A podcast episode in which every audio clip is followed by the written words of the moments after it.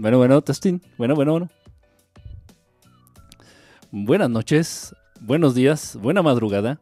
Aproximadamente la una y media de la mañana de este día, domingo 17 de junio. Pues bueno, desde aquí les mando un saludo, desde aquí les deseo lo mejor, principalmente muchísima salud y sobre todo conciencia de su existencia y conciencia de todos esos dones y poderes que Dios te ha conferido. Gracias por estar aquí. Yo sé que es bien pinche tarde. Yo sé que es bien pinche noche. Pero me viene valiendo una progenitora. Es a la hora a la que se me hincha la gana hacer la transmisión. Jódase quien se joda. Lalo, ¿cómo estás, brother? Pues empezamos este, esta transmisión con este videito, este pequeño videito de eh, les recomiendo el canal, se llama Política Piñata. Así se llama el canal Política Piñata. La verdad es que muy ingeniosos. Estos chavos que hacen este. Este. Eh, el canal en sí. De verdad tienen sus puntos interesantes. Muy buenos, muy buen ingenio. Dicen las cosas de una manera directa, pero a la vez ya saben, ¿no? Con ese toque de humor como para que no nos caiga tan duro el, guamazo. Eh, bueno, lo que me llamó la atención de este video, precisamente hablando de lo que es el tema del día de hoy. Gracias a todos los que se están conectando. Déjenme ver. Este, Lalo, Vane, Baxi, ¿cómo estás, Vane? Bonita noche, Brisa, Brisa, Brisa Marina, ¿cómo andas, Brisa? Este, ¿quién más anda por aquí? Bueno, ahorita cuando vea sus mensajitos aquí les voy a ir este, saludando. Mari777, ¿cómo estás? Bonita noche. Gracias a todos los que están conectándose. Eh, repito, pues yo sé que es tarde, yo sé que es bien pinche tarde. Pero yo sé también que muchos de ustedes no duermen, entonces, este, pues yo creo que no hay mucho, mucho problema, ¿no? que hagamos una transmisión ahorita. Roberto, ¿cómo andas, brother? Este, bueno, pues tengo que traer ahorita los lentes. Disculpen ustedes un poquito el, look tan raro. Pero tengo que traer los lentes porque tengo este Janish como el no se levanta a dar de desayunar. Anda por aquí Janish también. Janish, ¿cómo andas? Este, gusto saludarte, Janish. Ya, ves, tampoco Janish duerme. Janish, Janish duerme. Este, traigo ahorita un poquito de fotofobia. Y no dije jotofobia. Que también. No, fotofobia. Entonces, este, a la luz. Entonces ahorita tengo aquí muchos focos este, circundándome. Este, tengo uno arriba, tengo dos aquí a los lados. Ustedes pueden ver cómo se me ve la mano de, iluminada. Ahí, entonces es, muchísimos focos. Este, tengo más luz de este lado, me parece. Sí, tengo mucho más luz de este lado. Entonces, pues sí, em, para que no, este, para que no me esté jodiendo la luz, tengo que usar los lentes negros. Ustedes pasen a disculpar a su merced, pero tengo que hacerlo así para sentirme bien. Bueno, pues, pues gracias a todos los que se están conectando. Repito, yo sé que es un poquito tarde, pero pues no importa. No importa, quien se tenga que conectar, se va a conectar. Eh, me gustó mucho este video de Política Piñata. ¿Por qué? Porque hace una clara distinción. Este. Precisamente en lo que está ocurriendo. Eh, eh, ¿De qué trata el, tema de hoy? se ha dado este término, no recuerdo, no les, no les quiero mentir tampoco. Este. es miedo a la luz. Para que veas cómo utilizan los términos, ¿eh? Fotofobia. Dije foto. Bueno, la verdad es que tengo las dos. Tengo foto y fotofobia. Sí, sí, tengo las dos. En, esta temporada, pues sí, ando como que muy. Muy machín, según yo, ¿no? Muy heterosexual. Ahora que quién sabe, pónganme a William Levy encuerado y empinado y yo no sé qué pueda pasar, ¿no? Pero bueno, al menos eso es lo que yo quiero creer, ¿no? Ando muy machín, ando muy. Muy heterosexual. no, entonces, fotofobia, entonces, pues sí, tengo miedo, pánico, terror. De hecho, ahorita estoy que me meo del miedo, ¿no? De tanta luz. Pero me contengo, me contengo. ¿Por qué? Porque ando machín. Ando, ando con todo. Este, me, gusta cómo hace la diferenciación esta, esta página de, de política piñata. Este, ¿cómo sale la nana del, del, Ricardo Anaya? De un niño Ricky. me encanta, me encanta. Este, ¿cómo hacen esta diferenciación entre los candidatos eh, eh, presidenciales aquí en, México, aquí en, la República Mexicana? Entonces, estaba yo teniendo un, debate bastante acalorado, del cual obviamente pues yo, de un debate yo explico y siempre eh, sostengo que de un debate nadie sale victorioso, ¿eh? ni del de los presidenciables. No, no, no. De un debate nadie sale victorioso. victorioso. Yo creo que los ganadores son todos porque en un momento dado enriqueces, o sea, de una plática acalorada, de un debate, de un... ¿Se entiende? Todos ganan. Nadie pierde y no hay un vencedor único. No, todos ganan porque enriqueces tu punto de vista, enriqueces tu perspectiva, compartes, eh, te das a escuchar, escuchas es muy enriquecedor desde mi punto de vista. Pero bueno, no lo vi, no, la gente con la que platiqué en la tarde no lo vio de esta manera. Y entonces pues se enojaron, se encabronaron, aventaron la Barbie, hicieron su San Quintín, su drama y pues ni modo, yo creo que me van a dejar de hablar como muchos, como muchos, como muchas personas que de pronto se topan conmigo en sus vidas y no saben cómo reaccionar ante algo tan extraño como yo. Entonces, ¿De qué estábamos hablando? Del fenómeno de las personas que están en contra de AMLO, de López Obrador. Eh, vamos a ser francos, no voy a hablar de política, ¿eh? no, esto no es de política, pero lo voy a aterrizar en el tema. Pigmentocracia, o como yo le digo, pintocracia. Pintocracia o pigmentocracia. ¿Qué significa esto? Vamos a arrancar rápido con una definición así rapidita para que se sepa. Me acordé de la piñata de Sage. Ah, no, yo no la he visto. Esa yo no la he visto. Ni la quiero ver. No te estoy diciendo que ando bien machín. Ando bien heterosexual esta temporada. Y no, vaya, haciendo que caiga en tentaciones. No. Total. Pigmentocracia se refiere a que eh, tu posición social en todo, ¿eh? En todo, en todo, en todo. En tu empleo, este, a nivel, a nivel este, económico, a nivel eh, social, a nivel, este, e, en todos los niveles, a todos los niveles, eh, va a depender, va a depender tu desarrollo dentro de esta sociedad, de acuerdo directamente va a depender del color de tu piel. Entonces, entre más clara sea el color de tu piel, más privilegios tendrás dentro de esta sociedad, dentro de esta matriz. Y entre más oscuro sea el color de tu piel, menos privilegios vas, a menos privilegios te vas a hacer acreedor dentro de esta sociedad. O sea, los blancos viven bien, los prietos viven mal. Y yo, y yo reto a todos, yo reto a todos a que vengan, ojo, también esto es una, realidad, México es el país más racista del mundo. México es el país más racista del mundo. Que quede bien claro, no es Estados Unidos, no es, no es ningún país de Europa, no es en Asia. En Asia es muy raro el racismo en Asia. No, México. Y después de México, todos los países que están para abajo, todos nuestros hermanitos para el sur, toda Latinoamérica, son los países más racistas, excepto a excepción de Cuba, son los países más racistas del mundo. Principalmente México. Y entonces si tú vienes a la Ciudad de México, si tú vienes a la Ciudad de México, ¿quién anda por aquí? Sildavia, te cambiaste el nombre, este, Sildavia, reconozco esa máscara, reconozco esos ojos, reconozco esos labios carnosos, pero qué pex, te cambiaste el nombre, ok, ok. Si ustedes vienen a la Ciudad de México, eh, los invito a que se den una vuelta por eh, algún barrio o alguna colonia pobre.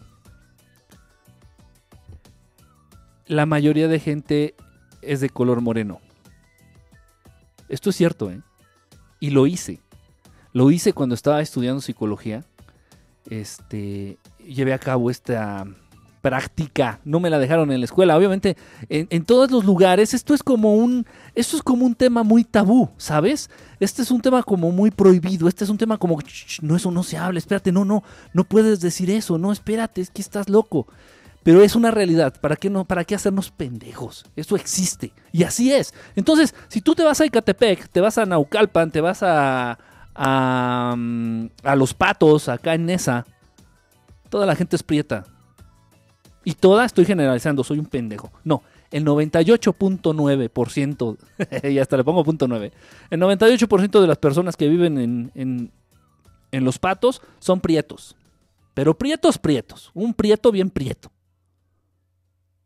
Y si te vas, ok, y si ahora cambias de rumbo, ya no es tan habitacional la zona, vamos a ser claros, ya son más oficinas, pero en, años anteriores, décadas anteriores, si tú te ibas y visitabas, por ejemplo, Polanco, aquí en la Ciudad de México, Polanco es una, una colonia, un, barrio, un suburbio, aquí en la Ciudad de México, bueno, que se distingue eh, porque ha albergado desde hace muchísimas décadas a, los miembros de la comunidad judía principalmente. Entonces, si tú te ibas a dar una vuelta a Polanco, todavía un poco, lo puedes ver, pues el 90, es al revés, el 98% de las personas que viven en Polanco son de piel blanca. si tú te vas a una empresa y te, voy a aterrizar la empresa, esta computadora que tengo aquí es marca HP. Si tú te vas a la empresa HP, es una mierda de empresa, es una mierda de empresa, ok, no solamente hay pigmentocracia, sino también hay jotocracia. ¿A qué se refiere esto? Mira, en esta empresa, y lo sé porque tengo este, amigos muy queridos, amigos de muchos años, de mucha confianza, y ellos me lo han dicho.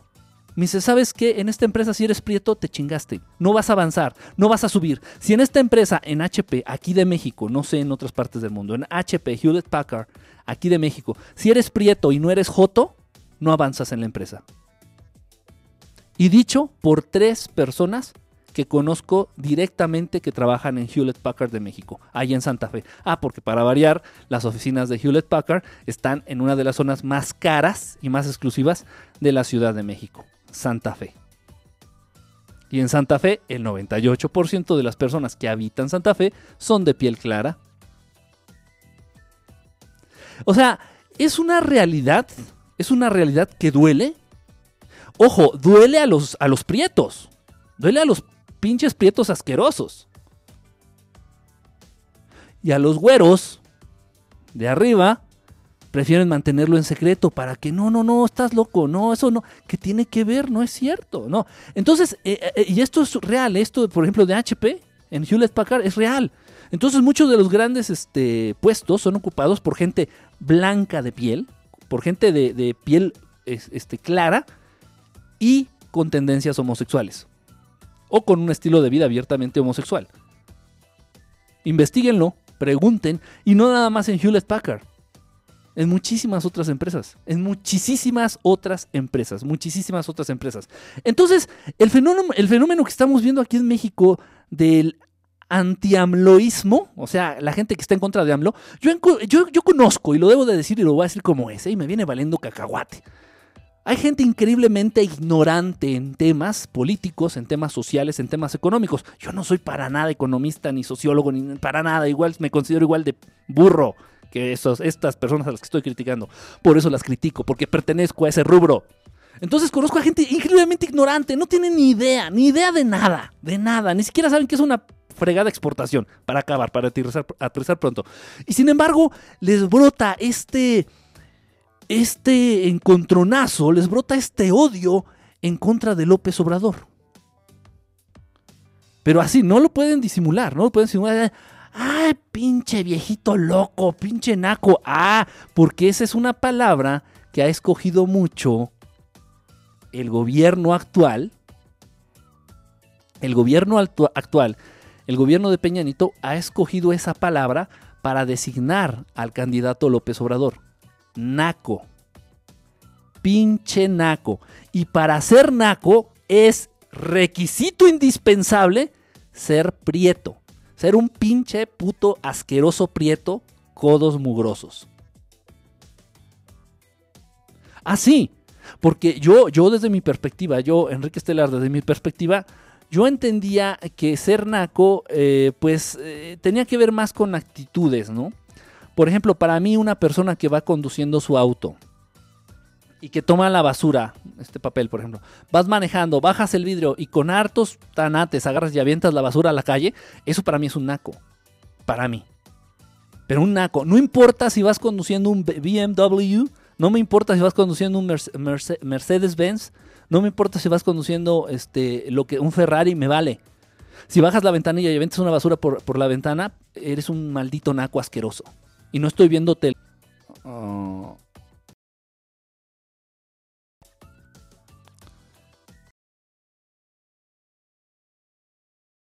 No sé qué pasa.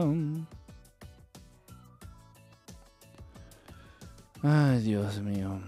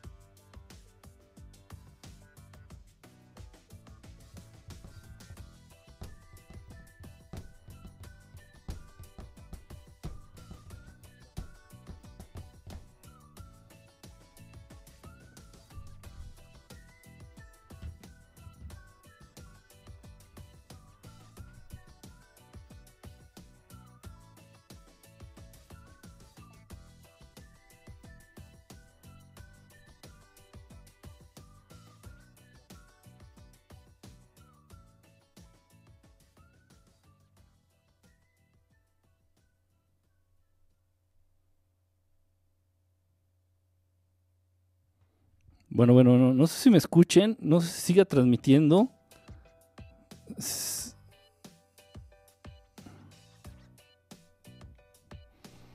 Creo que sí. Creo que sigue la transmisión. Sí, porque pude subir este mensaje ahorita aquí a la. Eh, bueno, este, Clive. ¿Cómo estás, Clive? A Lalo ya lo saludé. Este, espero, creo que sí me están oyendo. Qué raro. Este, está todo aquí colapsado. Está colapsado. Tu micrófono es amarillo de Televisa. Ay, no me hiciste gracia, Adrián. creo que sí me siguen viendo. Ok, bueno, voy a. Onassis, ¿cómo estás, brother? ¿Cómo estás, brother? Este. Ya, ya se restableció. No sé qué pasó. No hubo falla aquí, ¿eh? No hubo falla aquí. Se colapsó la, la, aplicación. No sé, no sé, me vale. Bueno, ¿en qué me quedé? Ah, sí, eh, que esto es una realidad. Entonces, eh, el fenómeno que se, que se está dando en contra de López Obrador, hay gente increíblemente ignorante, que no tiene ni idea de lo que es una exportación, no tiene ni idea de lo que es el PIB, no tiene ni idea de nada, no tiene idea de nada. Es más, no saben ni qué es una maldita refinería. Hay gente muy ignorante, sin embargo, están apoyando y están adquiriendo esta postura de estar en contra del señor López Obrador. ¿Por qué? Porque el señor López Obrador, ¿qué representa? El señor López Obrador no representa realmente eh, su... O sea, lo principal, lo principal que representa el señor López Obrador no es eh, un gobierno de izquierda.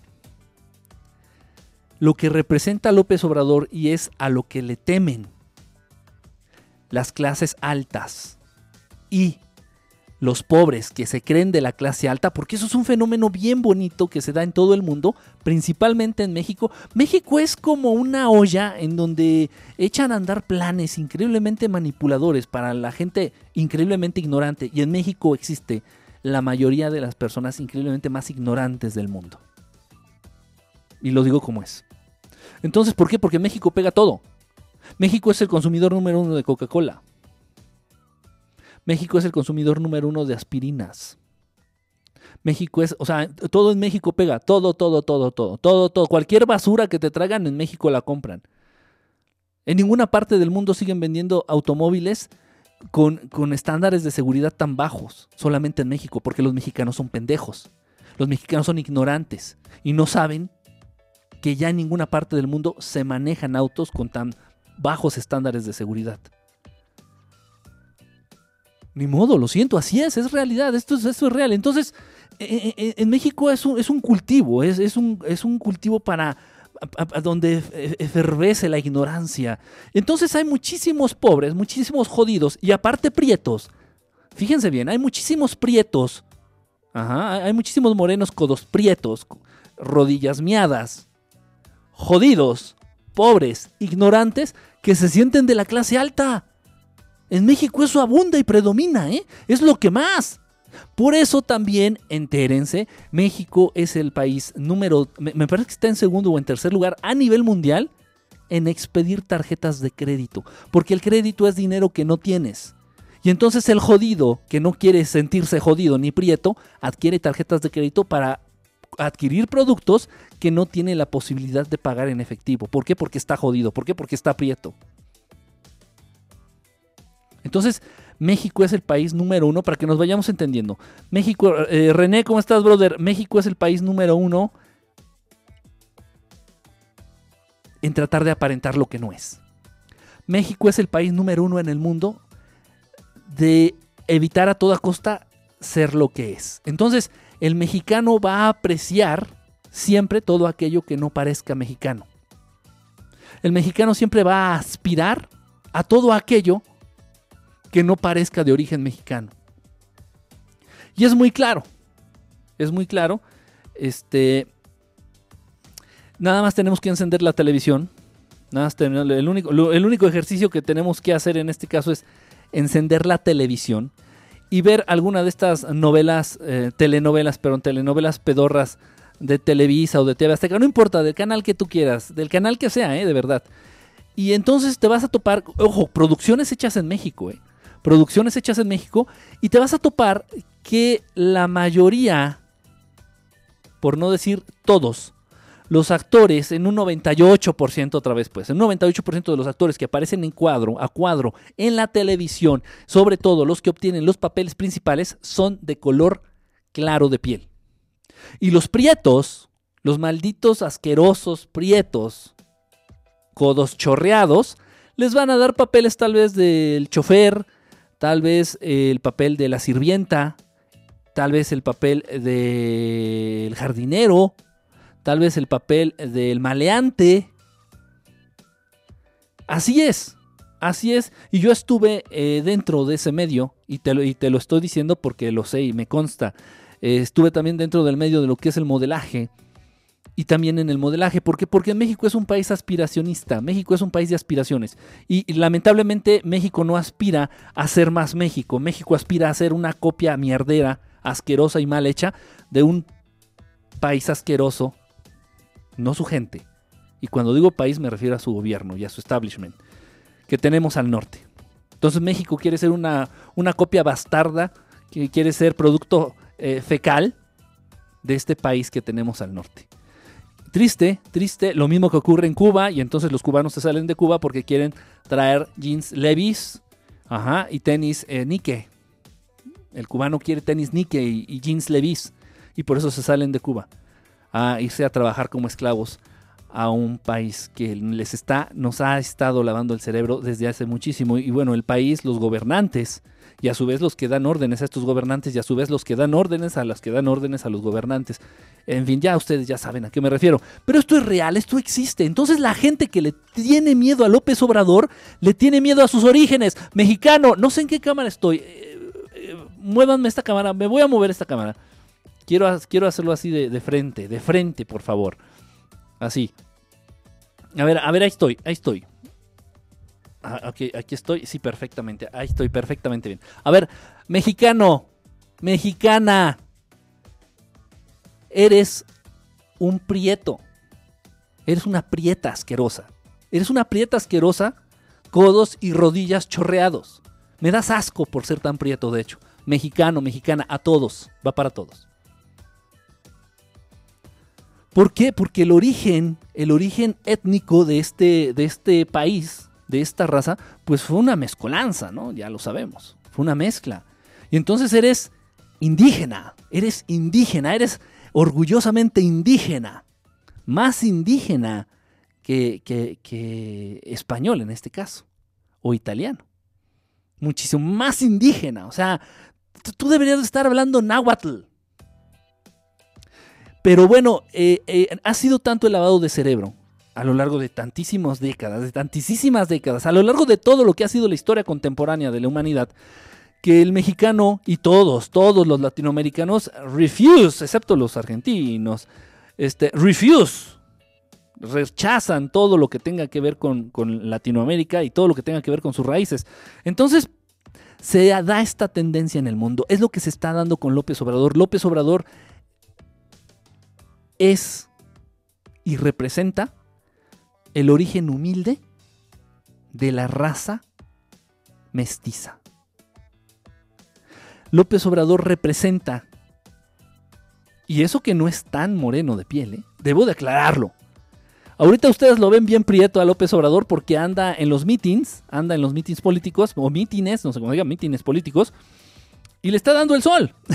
y está súper tostado. López Obrador, ahorita, si ustedes lo ven, está súper prieto codos chorreados, asqueroso. Yo lo veo y me vomito. ¿Por qué? Porque ha estado en los mítines. Ha estado en los mítines y entonces le está dando el sol. ¿Pero por qué? Porque a él le interesa estar con la gente. Porque a él le interesa estar ahí. Y no tiene miedo de que lo balacen. Que igual puede pasar. A diferencia de los otros dos putos, los otros dos candidatos, ¿no? Que, que, se ve que no salen de su escritorio. Bueno, el otro no sale de Atlanta y el otro no sale de no sé dónde viva, pero no salen de su escritorio, eh, no les da el sol, a uno por pinto y al otro por mamón.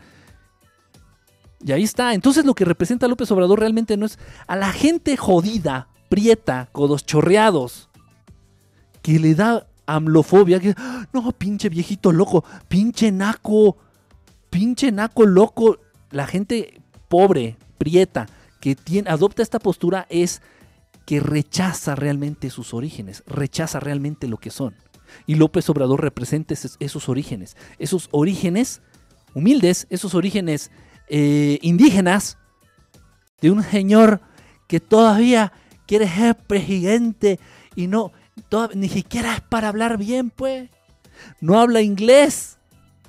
Uy, no, ¿cómo es posible? Si mi hijito, no tengo hijos, pero si tu hijito, que ya va apenas en tercero, cuarto o séptimo de kinder, ya hasta hace oraciones en inglés. Ay, no, qué naco, no. Ay, no, qué, qué pena. No, no manches, pinche naques. No, o sea, o sea, espérate. Ser prieto, o sea, asco, asco, ser prieto. Traer los codos y las rodillas chorreadas. No mames, asco, neta, o sea, asco. Y no hablar inglés y luego, aparte de eso, tener acentito así como de costeño. Ay, no, qué pena, no manches, pinche pena, no, qué jodido, ¿eh? Neta, o sea, o sea, ese güey sí es naco. López Obrador sí es naco. Y entonces a la gente, repito, prieta y pobre, que le da esta amlofobia, es precisamente por eso. Porque estás negando, culpa tuya por pendejo y pendeja, y culpa del sistema, del establishment. ¿Por qué? Porque te ha ido lavando el cerebro y te ha ido convenciendo de que todo aquello que sea mexicano, de todo aquello que represente la raíz de este país es malo y se debe de discriminar.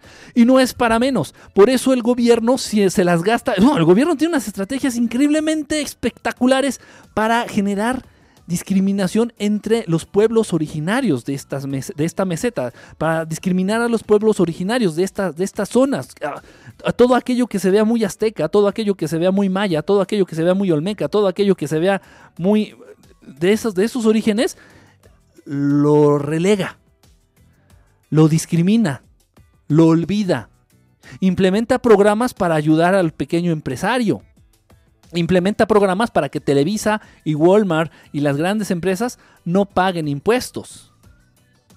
Carlos, eh, Carlos Slim. O sea, el gobierno implementa acciones para favorecer esta pigmentocracia, o sea, favorecer a los güeros y chingarse a los prietos, pero a los prietos, prietos, o sea, no un prieto ligero, sino un prieto, prieto, así, de esos prietos bien pinches prietos, a nuestros pueblos indígenas. No es coincidencia, no es casualidad, no es obra del... Mm". no. Irreal. Pero bueno, no puedes hablar de esto abiertamente en ningún lugar. No puedes hablar de esto en ningún lugar, ni en las universidades. ¿eh? Yo lo he hecho, lo intenté. y me callaron. No lo puedes hablar en un programa de radio que te inviten, no lo puedes hablar en un programa de televisión, muchísimo menos. Porque esto es un secreto a voz. Y todos, todos, todos, todos, todos, todos los que tienen, ya sí, el 100%, los que se involucran con la televisión, eh, eh, repito, como es una cultura aspiracionista, pues tú siempre vas a aspirar a ser güero. Tú siempre vas a aspirar a tener dinero, tú siempre vas a aspirar a parecer gringo, aunque los gringos, bueno, si te platicara, bueno, yo conozco gringos, gringos nacidos en Gringolandia, se ven más indígenas que yo. Terrible, terrible, terrible. Y solamente en la mente putrefacta y limitada del mexicano caben todas estas incongruencias. Hay muchas cosas detrás. Hay muchísimas cosas detrás. Entonces eso es lo que representa López Obrador. Hay gente que no entiende de lo que es política. Hay gente que no entiende ni siquiera qué fregados es un plan económico, ni nada. No, no, no entienden nada. Simplemente lo ven y dicen, ¡Ah! ese güey se parece a lo que yo soy. No, no, no, no, no. Mejor hay que votar por el Anayas. Es que el Anayas está, mira, está joven, güey. Ponte a pensar, güey, el Anayas está joven, güey. Aparte está bien estudiado, güey. O el miado, güey. O el, el miado, ¿cómo se llama, güey? ¿Mid? No, no se escribe mid, güey. Se escribe meade. El miade, güey. Ese güey estudió. No mames, ese güey estudió en Estados Unidos. Ese güey trae hartas preparaciones. Ese güey, ese güey sí sabe. ¿A poco tú crees que cualquier pendejo, este naco, se va a estudiar a Estados Unidos? Ya ves que dicen que López, este, el güey del López Obrador, se aventó como 15 años para terminar la carrera. No, no manches. No, es que en México, de verdad, manto, te lo digo en serio. Te lo digo así desde acá, desde el corazón, güey. México necesita así alguien bien preparado, güey para que saque adelante todos los, los, pedos, güey, que está atravesando el, el, país. Haber estudiado en el ITAM. Haber ido a hacer un posgrado a Yale, a Yale o a Harvard. Como Salinas, como Cedillo, como Vicente Fox, como Miguel de la Madrid. Como toda esta bola de hijos de perra que tienen hundida en la más, más grande miseria este país. Es constante, total. Y todo por el color de piel, todo por el origen étnico, todo por, por, lo, que por lo que representa. Grave, gravísimo, gravísimo, gravísimo, gravísimo. Total, entonces esto es una realidad contundente. Aquel que no la vea o aquel que la esté negando es porque es uno de estos favorecidos por la pigmentocracia, por la pintocracia. Ajá. O sea, si tú estás viendo ahorita este programa, eres güero y eres gerente en Hewlett Packard, vas a decir, este güey está pinche loco. Ay, aparte eres gay, este güey está pinche loco. Ay, este güey está pinche loco. pues, obvio, obviously. Digo, obviamente, porque yo tampoco espiqueo, espiqueo el Spanglish. Entonces, Está canijo, está, está fuerte esta situación. Es real, no podemos negar ni tapar el sol con un dedo. ¿Qué representa? E, e, y todo a partir del color de piel. Ve qué grave. Ve qué cosa tan grave. Todo a partir del color de piel. ¿Qué, qué representa o qué consecuencias ha traído a nivel histórico ¿qué, representa a nivel histórico que existan diversas razas en el mundo? Entonces, obviamente entendiendo raza, gente, vamos a aterrizarlo en gente con distinto color de piel, con distinto color en la piel. ¿Sí me explico? Ah, no vayamos lejos, ahorita me acordé, ahorita me vino a la mente. ¿Por qué ganó Peña Nieto? Bueno, ganó porque fue fraude, pero los pendejos que votaron por Peña Nieto, ¿por qué ganó? Por guapo. Así de imbécil es el mexicano. Así es de aspiracionista la mentalidad chiquitita del mexicano. Aspira a. Aspira a todo aquello que no parezca mexicano, aspira a todo aquello que no parezca azteca, aspira a todo aquello que no parezca maya, aspira a todo aquello que no parezca indígena, que, que, te transporte y te haga olvidar que eres indígena, porque lo eres. Y Peña Nieto ganó ¿Por guapo? No, no, nunca ha leído un libro en su vida. Y yo creo que no debe de ser requisito para ser presidente, de verdad, eh, lo digo francamente. Pero siendo un sacrosanto imbécil, marioneta Illuminati, con caca en la cabeza, simplemente por el hecho de lucir bien, ganó la presidencia de un país. Niégamelo. Fue el epítome de la circunstancia que estamos tratando.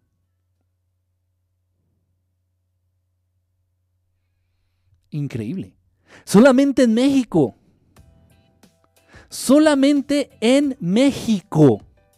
Solamente en México la gente es tan pendeja que un presidente, siendo el imbécil más imbécil de la historia, puede llegar a ser presidente simplemente por el hecho de verse bien y aparte ser esposo de la güerita que ha salido en las telenovelas que a ti te han hecho aspirar a ser güerita también y millonaria.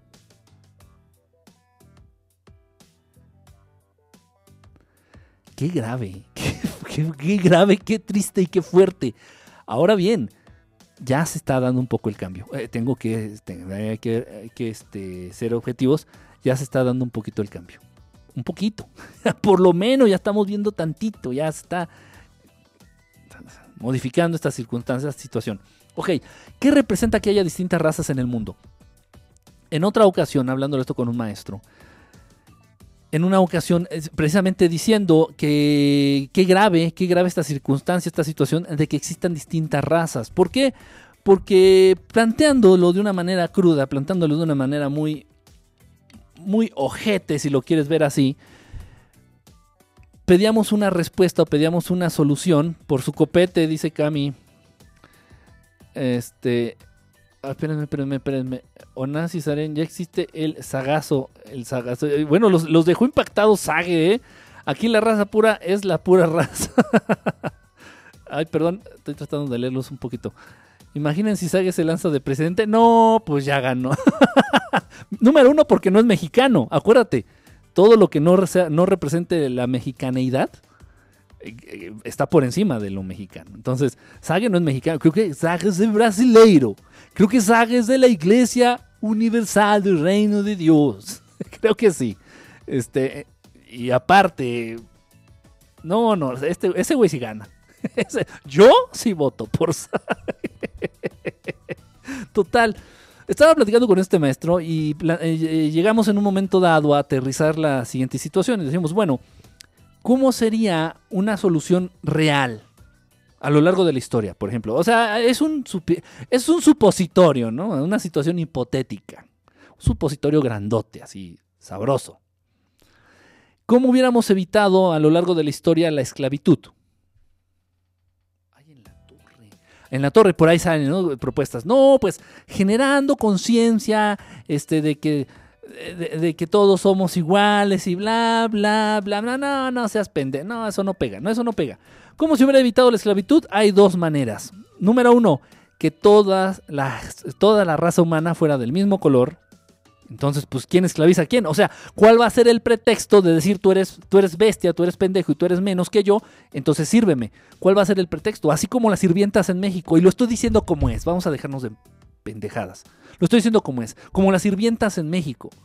¿Por qué? Porque las sirvientas generalmente son chaparritas y prietas. Díganme que no. Generalmente, el 90% de las veces, las sirvientas son chaparritas y prietas, codos chorreados. La esclavitud sigue. La esclavitud sigue y está más, está más, está más efervescente que nunca. Igual en, varias empresas, ya lo mencioné, en distintas empresas, tú, prieto, asqueroso, codos chorreados, estás sirviéndole a un jefe que muy probablemente sea maricón, tenga un color de piel más claro que el tuyo, o se acuesta con el que está más arriba, o es hijo de alguien importante. Y aparte, de ese, aparte ese jefe tuyo es más pendejo que tú. Más inepto, menos capacitado. ¡Tarán! ¡Viva México! ¡Viva América! Así es. Entonces, ¿cómo se podría evitar? ¿Cómo se pudo haber evitado la, esclavitud a lo largo de la historia? Ok, número uno, con dos, soluciones reales, reales. Dos soluciones. Número uno, que todos fueran de la misma raza, que todos fueran, que todos gozaran del mismo color de piel. Del mismo, del mismo color de piel. Todos en el mundo. Entonces, ¿cuál va a ser el pretexto para esclavizarte? Tendría que hacerte un examen en tal caso. Entonces, los más ignorantes, los más burros y los más pendejos iban a ser los que iban a servir a los otros, a los más listos. Pero no iba a haber esta diferenciación, no iba a haber esta distinción, no iba a haber este pretexto para esclavizarte. A ver tú, pinche negro, ven acá, negro asqueroso, ven, güey. Pareces un gorila rasurado, cabrón. Yo creo que tú, ni siquiera eres un ser humano. Esos eran los argumentos de, los que esclavizaban a, los negros, ¿eh? Y siguen siendo los, los argumentos. Y si tú tienes sirvienta, repito, y lo siento, ¿eh? Para que no seamos güeyes. Si tú tienes sirvienta, pero por supuesto, la sirvienta no está más guapa que tú. Pero, pero por. pero por supuesto que no. La sirvienta que tú tienes y que contratas es chaparra y prieta. Entre más indígena, mejor, porque la puedes someter más. Eso está acá en tu mente. Eso está acá en tu mente.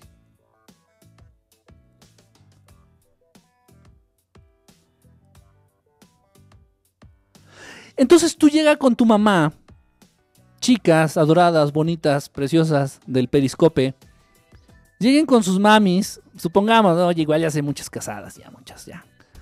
Ya, ni al caso, pero vamos a, hacer vamos a hacer otro supositorio grandote, así como para dormir bien esta noche. Lleguen con sus mamis, chicas preciosas del Periscope, digan, oye, ma, ¿qué pasó, hija? Es que ya tengo novio. ¿Y cuál es tu novio, hija? Pues, se llama Gelipe. No, hija, se dice Felipe. No, mamá. Lo bautizaron como Gelipe. ¿Se llama Gelipe? Ay, hija. Y, y, bueno, ¿cómo es? Y le sacas una foto en tu celular y le muestras tal cual a Benito Juárez. Este es Gelipe, mamá, y me quiere mucho. Dice que nos vamos a casar. Yo y, yo y Gelipe nos vamos a casar, mamá. Y nos queremos mucho. Es más, ¿para qué sigo ya el ejercicio? ¿Para qué continuar? Era lo que decían Cobra, ¿eh? Lo juro. Lo juro. Era yo eso lo leí. Lo leí en un libro de Eduardo Galeano. No me acuerdo cómo se llama el, libro, Las raíces de no sé qué. No me acuerdo. Eso como Peña Nieto. No me acuerdo. Muchas veces no retengo. Ustedes verán el nombre del libro. A pesar de que lo estuve leyendo casi por un mes pero no, no lo retengo. lo leí en un libro de Eduardo Galeano. Eso. Entonces les decían que, no eran humanos, que eran changos rasurados. No, tú, tú, estás para servir. Tú ni siquiera eres un ser humano. Entonces, chicas preciosas, bonitas, mm, adoradas del Periscope, lleguen con sus mamis, así con hartos ovarios, así chingones. Digan, a ah, mamá, es que este es Felipe y nos queremos y nos adoramos, nos vamos a casar, mami. Ya tú sabes, le gusta el reggaetón, anda en motoneta. Mira este Felipe. Y le muestras la foto de Benito Juárez, obviamente de joven, ¿no? Acá con, con un peinado así medio chaca, ¿no? Acá medio, medio a la Brian, ¿no? A, a, la, a la Brandon. Te reto, te reto a que lo hagas, te reto a que lo hagas, te reto a que lo hagas. Te mandan a la verga, así, te mandan a la verga, así. Hija, si tu mamá es educada y tu mamá cierto, tiene todavía cierto nivel de ética y todavía tiene alma, te dirá, ay hija, ¿estás segura? Ay hija, vieras qué bonito se siente ir mejorando la raza, hija. Y este joven, pues yo no sé, este... y te va a poner cualquier pretexto, ¿eh? Se ve, ni lo conoce, lo vio en foto, se ve como que Hija, este. Ahora si llegas con la foto de Colunga, de Fernando Colunga, ex amante de el ex gobernador de Puebla y de muchísimos otros más. y de actores como Eduardo Yáñez, etc. Entonces, si tú llegas ahí con la foto de Eduardo Colunga, oye mami, es que este es mi novio, este es mi enamorado y nos vamos a casar, mami, nos queremos mucho, él dice que me ama mucho, ahorita ya es mi enamorado, mi pololo, ya somos pololos, ya nos, nos queremos y nos vamos a casar, mami. Mira, este es, y le enseñas la foto de Fernando Colunga, y su mamá dice, ay, hija, ay, qué, ay, ¿quién te viera, canija? Qué bien, muy bien, muy bien, muchachito, muy bien. Este, ¿y para cuándo, hija, la boda? No importa que el pendejo ese de la foto, aunque se parezca o sea Fernando Colunga, sea homosexual, tenga... No, no voy a hablar mal de Fernando Colunga, nada más voy a decir lo que abierta y públicamente se sabe de él. No importa que sea homosexual y que al estarte dando malacatonche esté pensando este, en William Levy, eso no importa. El chiste es que no es prieto, no es chaparro y no parece indígena. Así de mierda es la mentalidad del mexicano. Así de mierda es la mentalidad del mexicano. Específicamente del mexicano, lo digo bien. ¿eh?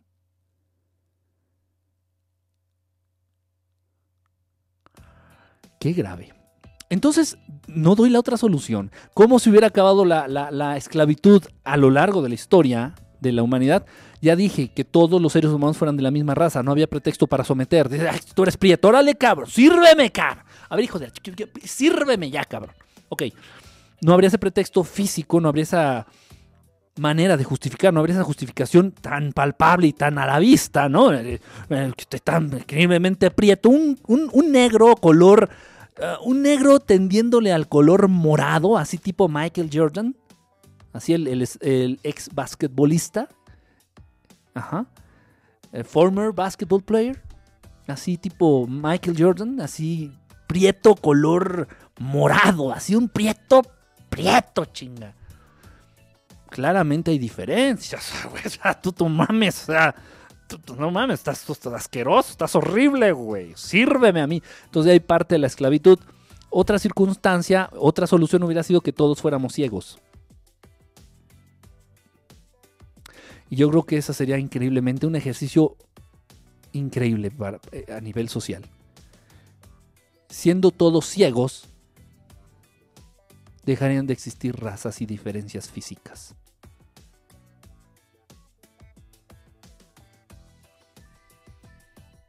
Qué triste. Qué triste. Vean las soluciones que se tienen que, plantear e implementar, implementar. Soluciones que funcionen. Sí, nunca va a faltar el pendejo idealista ahí que estudió sociología o antropología y que se empieza a debrayar después de fumarse su... No, güey, generar conciencia, güey, a nivel... A un nivel profundo, trascendente. No, no, mames. No, no, eso no pega. Eso no pega. el ser humano es bestia. El ser humano es bestia y lamentablemente sigue eh, basándose eh, el 80% de sus creencias y de sus ideales y de sus aspiraciones en lo que obtiene a través de sus sentidos. Lamentable, ¿eh? pero real. Lamentable, pero real. Pero esto de dónde viene? O sea, muchas veces me han preguntado, sea, a ver, espérate, a ver, güey, mañana Alemania contra México, negros contra prietos, a web, a... Ahí, está, el duelo final, ¿de qué todo en esta? El duelo final, ¿eh? No se lo pierdan. Prietos contra güeros. No dudo que vaya a haber algún morenazo, ¿eh? Pero, pero prieto, prieto, o sea, negro, negro, o sea, de raza negra, no, man, negro. Ahí en Alemania, no lo dudo, ¿eh? No, no, no tengo ni idea. Por, por cuestiones de conveniencia. ¿Por qué? Porque los negros corren más rápido. Ay, qué raro. Qué raro. Qué raro que, güey. Pues sí. O sea, ponte a pensar, güey. O sea, la raza negra, o sea, la más discriminada a lo largo de la historia, no son los judíos, por favor, no mamar. O sea, dejen, de, dejen de creer acá el santo, este, el santo guion de la telenovela más grande y costosa de la historia que se llama, este, victimización judía. Dejen de, por favor. Han sido los negros. Han sido los negros. Y ahí se la llevan junto con la mujer. Negros y mujer, la misma mierda. Para la humanidad, para los gobiernos y para la historia, la mujer y los negros la, misma caca. Tal vez huelen un poquito distintos, son la misma caca. Los podemos echar en el mismo costal de basura. Según la historia. Si no me creen, cómprense un maldito libro de historia y pónganse a, a ojearlo. Entonces, está cabrón, ¿eh? De verdad está muy fuerte todo esto. Y se ha dado, y así ha sido, así ha sido eh, a lo largo de la historia, así se ha dado. Y dices, bueno, es algo incongruente. ¿Por qué es incongruente, señor Enrique Estelar? Dígame usted, Mr. Stellar. Mr. Stellar, dígame por qué es incongruente. Porque, ¿sabes por qué? Porque no es posible que los negros, esto a nivel científico comprobado, ¿eh? No es posible que los negros a nivel intelectual sean superiores que la raza aria y que cualquier raza pedorra, pendeja, mestiza. O sea, los mexicanos. No es posible que la gente de raza negra, o sea, de ese negro, negro piensen en Michael Jordan, o piensen, no sé, este, en, en Venus Williams, Serena Williams, cualquier negro, negro, negro. Barry White.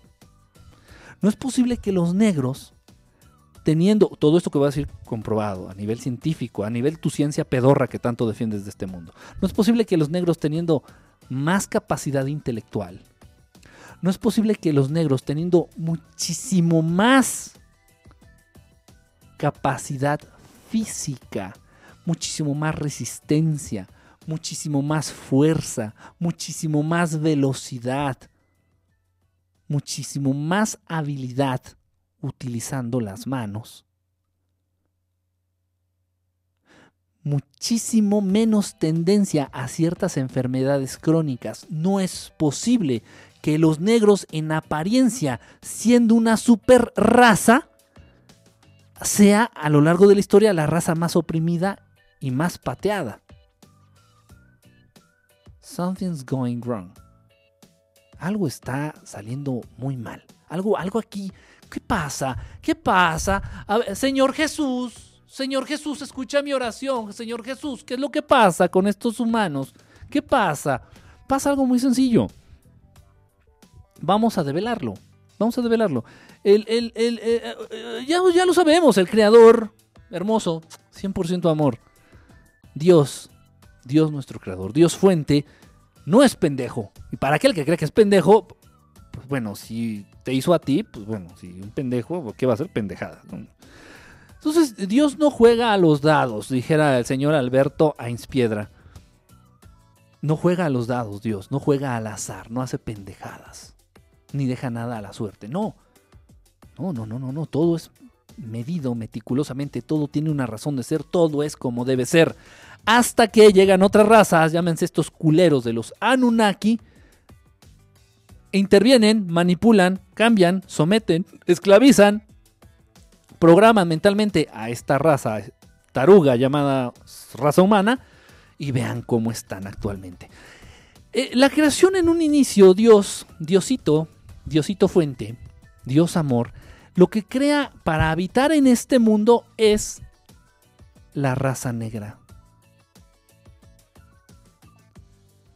Lo que Dios creó para habitar en este maldito apestoso planeta es la raza negra. ¿Por qué? Por simples cuestiones básicas de entendimiento.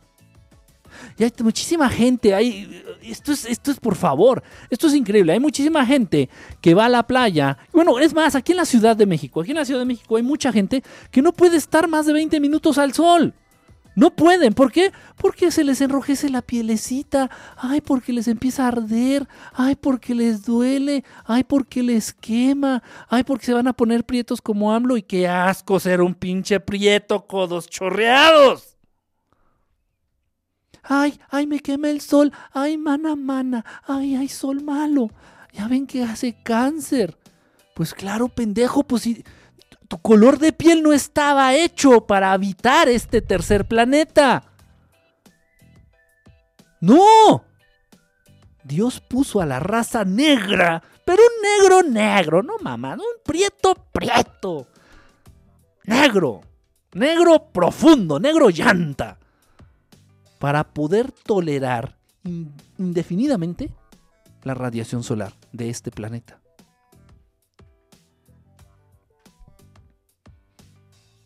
La raza humana en, un inicio tenía muchísimo más resistencia física, muchísimo más habilidades, muchísimo más resistencia a ciertas enfermedades crónicas que no existían tampoco. La raza negra fue la única creada por Dios fuente. La raza negra. Cágate ya. Tienes permiso. Ve corriendo a la taza. Y si no llegas, cágate ahí en donde estés. ¿Quiénes son los Anunnaki? Basándonos, basándonos en, todos los escritos, en todos los, los vestigios, en todas las, las, escrituras, en todas las, este, en todas las pinturas, en todo el arte, en todo, en todo lo, que el gobierno, la triada maldita, Estados Unidos, Inglaterra y Francia, se han dado en exterminar, en acabar, en pulverizar a lo largo del mundo, principalmente allá en la zona que se conoce como Sumeria, lo que es Irán, lo que es Irak, lo que es todas estas eh, zonas donde se cree y se sabe que se establecieron las primeras eh, culturas increíblemente antiguas. Entonces, y lo mismo aquí en México. Y eso se puede ver abajo de del castillo de Chapultepec. Eso se puede ver abajo de las pirámides de Teotihuacán. Eso ahí está, y ahí están los registros, ahí están los vestigios, ahí están las evidencias. Sin embargo, no puedes entrar. Tú no puedes. Bueno, bueno, bueno, bueno, bueno, bueno. ¿Sí me oyen? Bueno, bueno, bueno. Se le, fue el, sonido de los, a mis audífonos un ratito. Ok, entonces tú no puedes entrar a, ver qué hay abajo en los pasillos de las pirámides de Teotihuacán, pero por supuesto que no. Porque hay indicios de lo que te estoy diciendo y de lo que te voy a decir. Tampoco hay, hay zonas en las pirámides de, Egipto que no, no puedes entrar, pero ni de broma. Hay lugares igual allá en Irak que están prohibidos. Bueno, ya Irak ya es una, un estado, ya es este, una colonia estadounidense, y pues menos, ¿no? Igual Afganistán, igual, o sea, no, no se puede. Y en China, el gobierno chino tiene muy, muy bien callado todos estos secretos. Porque en China hay también infinidad, infinidad de vestigios arqueológicos que nos hablan de esto que les estoy diciendo y que estoy por decirles. Bueno, bueno, bueno, bueno, bueno, bueno, bueno, bueno, bueno, bueno, bueno, bueno, bueno. Bueno, bueno, bueno, bueno. Ahí estoy, ¿no? ¿Sí? Bueno, bueno, bueno. Bueno, bueno, bueno. Sí, sí, sí, sí, bueno, bueno tengo esta liguita aquí que está. Ok, entonces en China el gobierno chino ha sabido callar muy bien esto. En China hay muchísimas pirámides ocultas tras la, abajo la maleza. Bajo la maleza. Y no les interesa, al gobierno chino no le interesa este, desenterrar esas pirámides y hacerlas sitios turísticos e investigar. No, ni le muevas, ni le muevas, ni le muevas. Y lo saben perfectamente. Y tienen la consigna de la triada maldita de que si China empieza a explorar sus zonas arqueológicas, le dan en la madre. Y eso no lo sabe nadie. Eso no lo sabe, eso no se dice. Eso no viene en los libros de historia. Eso no te lo enseñan en la universidad. Eso no sale con López Dóriga. ¿Por qué tanto miedo a eso? Ok, entonces basándonos en todo esto, en las evidencias de culturas antiquísimas, de culturas increíblemente antiguas, damos cuenta que aquellos hijos de puta que a la fecha siguen gobernando este planeta, conocidos como los que descendieron del cielo extraterrestres, naves. Anunnaki significa eso, los que bajaron, los que descendieron del cielo, los que llegaron de arriba. Anunnaki.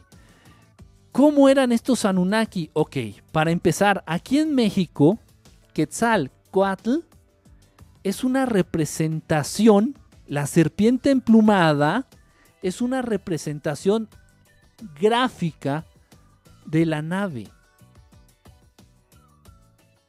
De la nave que tripulaba eh, eh, precisamente Quetzalcoatl.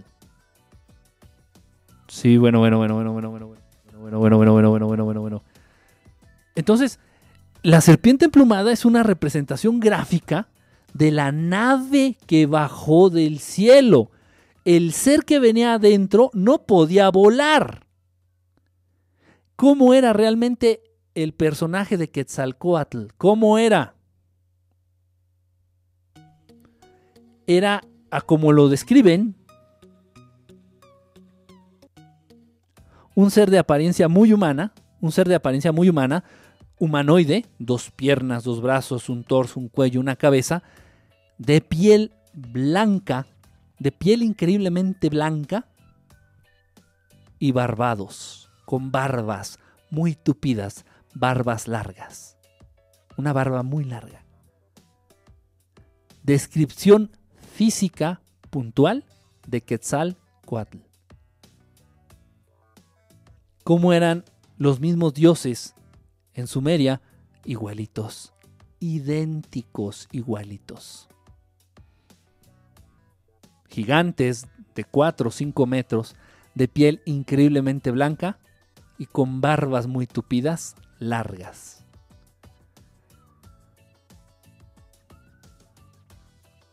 ¿Qué ocurre? Y esto es, sido un dilema que cómo ha, ha, acalorado a, muchísimos este, científicos, incluso a los mismos representantes de la iglesia. No, no, no, no, no dan pie con bola. Y mientras no tengan la humildad y no se dediquen a entender, a acercarse, o por lo menos a preguntar a los que sabemos de la realidad ovni extraterrestre, nunca van a dar con, con una respuesta correcta. Nunca.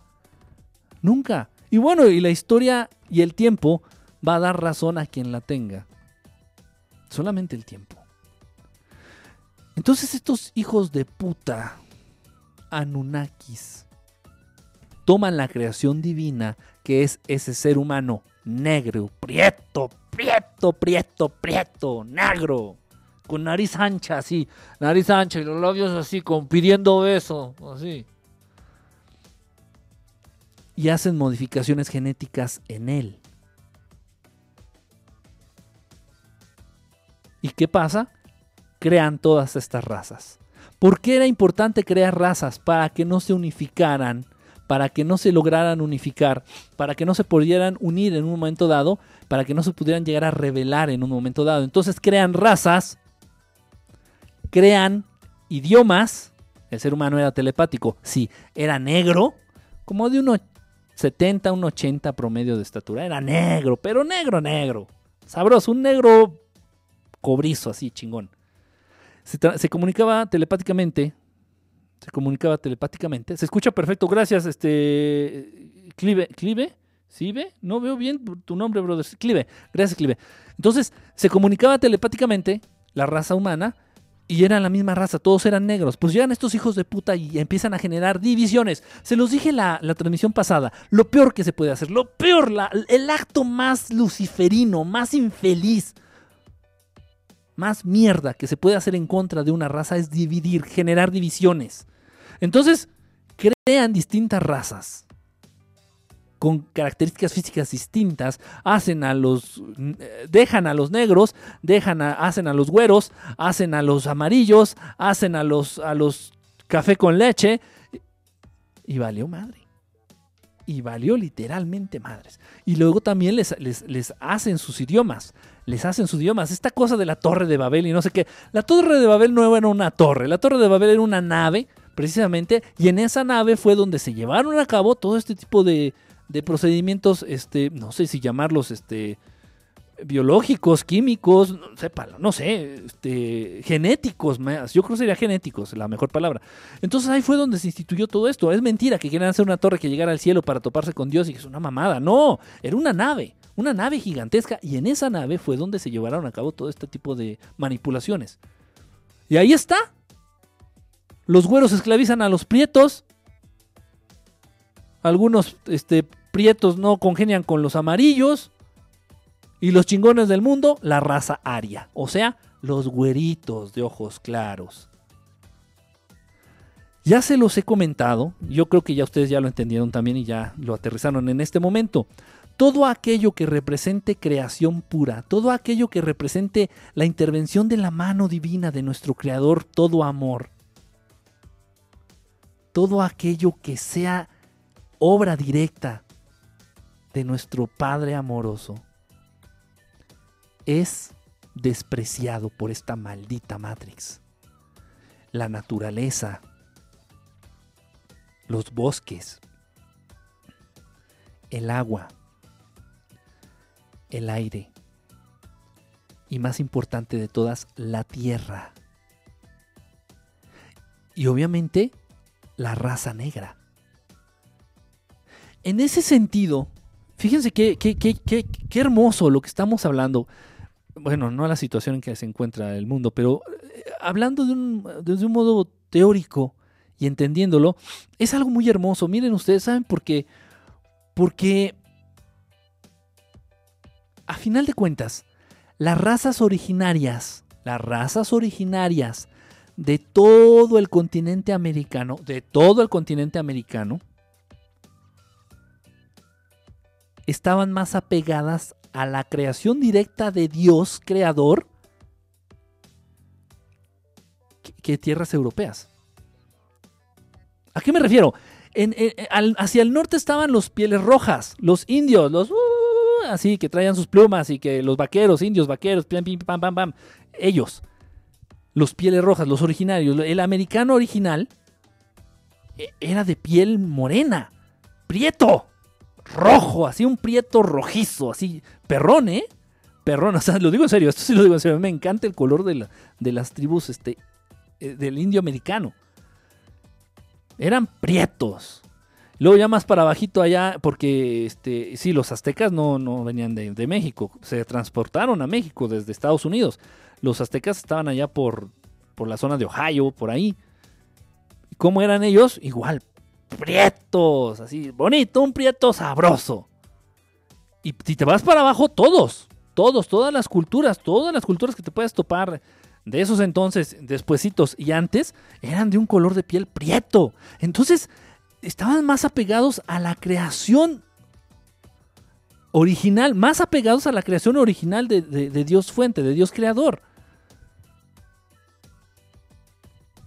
Estaban desarrollándose mucho. Eso que contaste de la nave, sí, me parece una mamada. Lo siento. Lo siento, este, si quieres que te diga cosas que te gustan, vete a una universidad o lee un libro. Ojo, un libro auspiciado y avalado por la misma Matrix, ¿no? O sea, de una editorial reconocida y con el prólogo de un científico este, considerado vaca sagrada, para que escuches cosas que te gustan para que no atente en contra de tu sistema de creencias, para que no atente en contra de tu limitado espacio que tienes de realidad. Que, no, no voy a mentir. No voy a mentir. Así como tampoco sería mentira decirles que las iglesias todos los templos religiosos surgen a partir de las naves en las cuales venían esos dioses del cielo. Esos dioses, entonces la fundación de iglesias, Dios nunca dijo que hicieran, Dios creador, el Dios original. Estos putos no sé, pero Dios original nunca dijo, hagan iglesias putos. Y a ver, a ver, a ver, entendiéndolo por favor, o sea, seamos coherentes. Usen, a ver, adentro de la cabeza traen algo, no es aire, espero, espero que no sea aire. Traen algo ahí adentro de la cabeza, úsenlo. Acá en el corazón, el corazón no nada más bombea sangre, el corazón recibe una energía y recibe información. Siéntanla.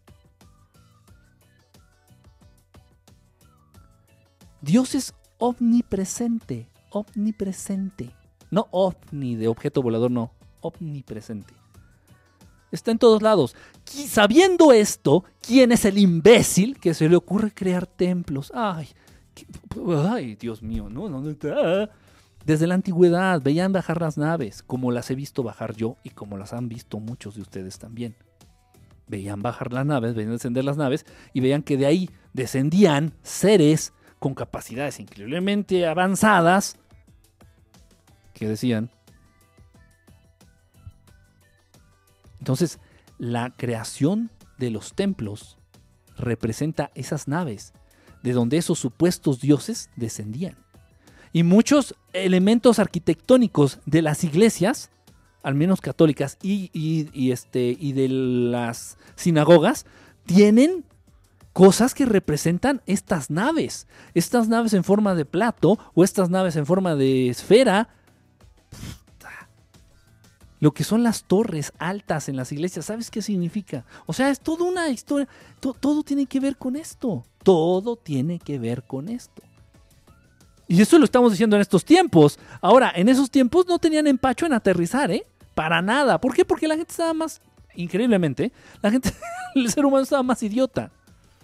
Entonces no tenían ningún empacho ni ningún miedo de, de bajar y hacerse, demostrarse abiertamente y somos dioses, ínquense putos. Y ahorita hacen eso a través del dinero, ¿no?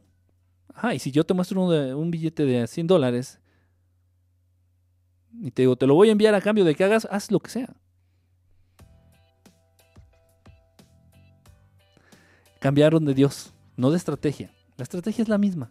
Es el mismo, mismo modo de operar. Simplemente cambiaron la imagen del Dios.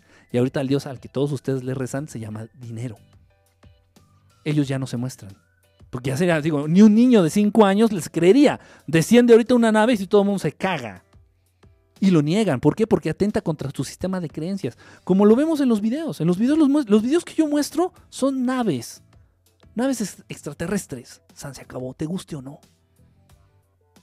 Pero atenta contra tu sistema de creencias. Es, no, no, espérate, no, no chingues. Esto no puede, no, no puede ser verdad. No, no, no. Y te aferras. Supongamos que una de estas naves desciende. Ya, la mitad de la población de la Ciudad de México se infarta y la otra mitad no lo cree, aunque lo esté viendo y palpando. Y descienden algunos seres de estas naves y dicen, somos dioses, los mandas a chingar a su madre. Es que Dios es mis huevos, mano. El Dios único es el dinero. Y ni los niños de 5 años les creerían, ¿eh? Dirían, no, el único Dios es, es Goku en fase Super Saiyajin Dios. O sea, no, ahorita pobres güeyes, de verdad la tienen ya difícil, ¿eh? La tendrían ya difícil. En esos tiempos no. Entonces mostraban abiertamente. ¿Saben qué? Somos. Entonces, de ahí vienen, ojo, al generar estas divisiones, creando distintas razas, vean el resultado que han obtenido a lo largo de la historia.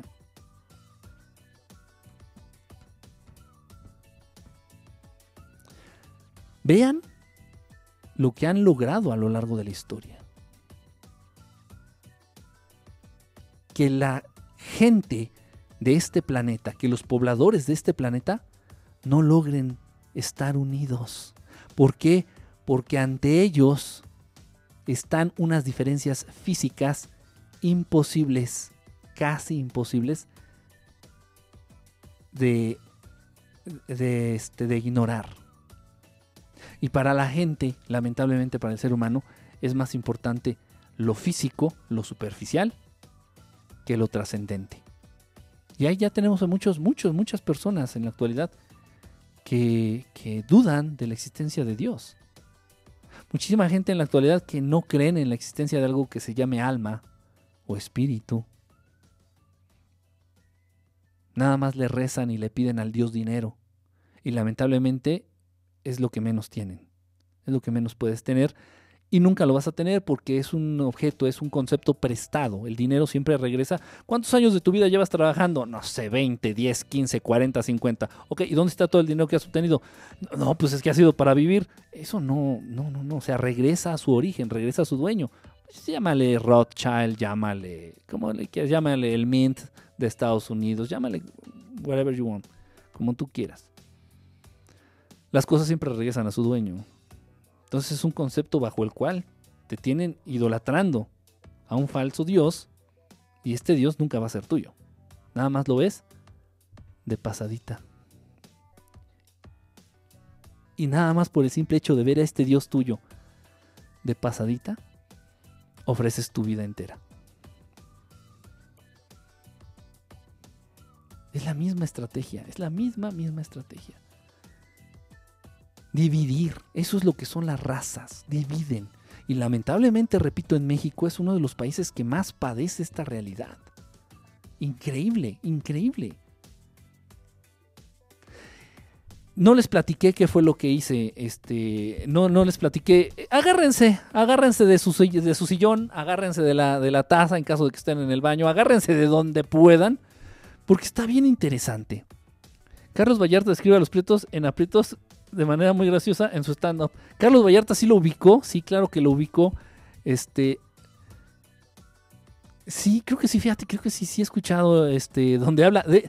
No, no, no, no específicamente uno, pero sí he escuchado algunos, algunas rutinas que tiene, donde precisamente hace alusión a esto de los prietos, ¿no?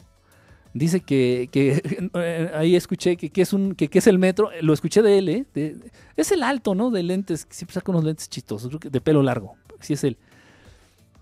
Sí, sí es él. Ya, ya me cayó el 20. Y, dijo que iba en el metro. Dice, para los que no sepan qué es el metro, dice, es un, es un transporte, dice, que lleva gente pobre y morena, dice, de un lado a otro. y, bueno, y no le cae en gracia a mucha gente. Este, este cómico, búsquenlo, vale mucho la pena. Carlos Vallarta no hace gracia a muchos, ¿eh? Porque incomoda, porque habla de cosas que son secretos a voces. Ah, anda por aquí conectada Noemí. ¿Cómo andas, Noemí? Noemí, besote. Mm, ¿En qué cámara estoy? Acá. Besote, Noemí, ¿cómo estás? Qué bonito verte por aquí. Qué bonito ver a Noemí por aquí. Y todos le dan la bienvenida a Noemí. Y todos así como que, sí. no, que gracias, gracias por darte tu vueltecita, Noemí. Sabes que se te aprecia muchísimo. De verdad. Este. Y bueno, es un tema que incomoda, es un tema que molesta, es un tema que duele, es un tema que refleja las aspiraciones a partir de la programación que han hecho en muchas personas. Aspiras a ser güero, aspiras a ser alto, aspiras a ser este, de ojos claros, aspiras a ser todo menos mexicano, aspiras a ser todo y a parecer a lo que tú quieras, incluso chino, pero menos mexicano, porque guácala. Son nacos tan prietos, codos chorreados. ¡Qué asco! No. Y López Obrador, no, ese naco prieto va a llegar a ser presidente. No, no manches. No sabe ni siquiera hablar bien el, español. Y se come las S y las cambia por Jotas. Despacito, no, ¿cómo crees? No, qué vergüenza, no. No, ya esto ya estamos de verdad al límite. O sea, ya para que un naco prieto, codos chorreados, llegue a ser presidente, ay no, qué pena. No, no, no, no, no. No sé dónde va a parar esto, ¿eh? no sé dónde va a parar. Ok, les platico lo que hice ahí en la UAM cuando estuve, estaba ahí haciendo este experimento que no me lo solicitó la universidad. Sin embargo, pues sí, este, lo documenté muy bien y lo ofrecí para que saliera como publicación. La UAM tiene, este, edita, publica libros de pronto, de vez en vez, de acuerdo al presupuesto con el que cuenten, y, eh, incluyen artículos, incluyen este, investigaciones, incluyen algunas este, pues cosas interesantes, ¿no? A final de cuentas, eh, tuve la oportunidad de, ahí de publicar algunas. Y bueno, se me hizo, esta iba a ser para mí la última dentro de mi estancia allá en la, de mi paso ahí por la universidad.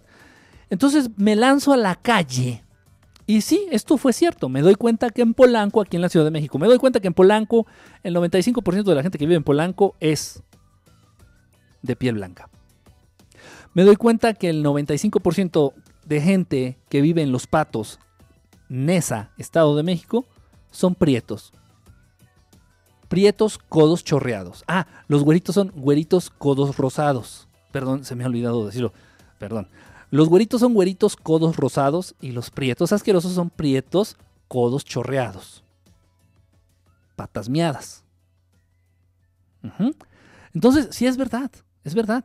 Hay zonas, si yo te digo, digo, ¿sabes qué? ¿Quieres disfrutar de un bello paisaje y ver pura gente blanca? Sí, yo sé a dónde llevarte aquí en la Ciudad de México. Sé a dónde.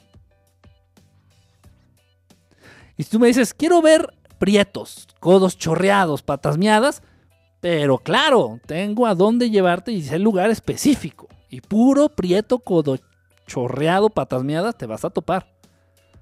Por ahí si te quieres ligar a un Brian, a un Brandon, adelante, ¿no? O sea, yo sé en dónde, pregúntenme, yo sé en dónde. Entonces esto, existe, esto existe no nada más estas limitantes, estas limitantes, esto de la pigmentocracia también incluye situaciones geográficas.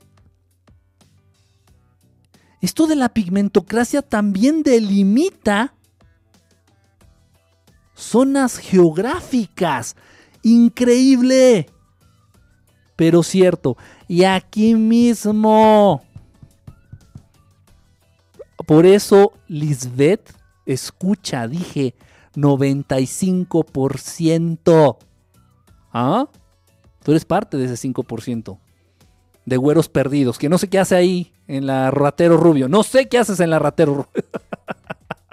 Igual yo, yo no sé qué chingados hago aquí en Oceanía, güey. O sea, no sé, yo debería estar en Santa Fe, ¿no? En lo más alto de las torres de Santa Fe. Pero bueno, no, ya, no, no, no me voy a torturar, ¿no? No me voy a torturar. yo, me pinté, amo mi México. No, yo también lo amo. Lo que detesto, lo que detesto es la ignorancia de México y lo que más detesto son a los gobernantes de México. La gente es gente muy bonita. Lo digo en serio, ¿eh? Pero no, no, no captan de verdad la grandeza. La grandeza de pertenecer a lo que son, la grandeza de venir de donde vienen y la grandeza interna con la que cuentan. Y en vez de reconocerlo, aprovecharlo y explotarlo y sentirse orgullosos, no. No, todo el mundo se quiere parecer a Brad Pitt. Todas las damas se quieren parecer a, yo que sea, yo no sé, a quien sea, una güera, gringa, pendeja. Iván, ah, se me olvidó el dato. El país que consume más tinte color rubio.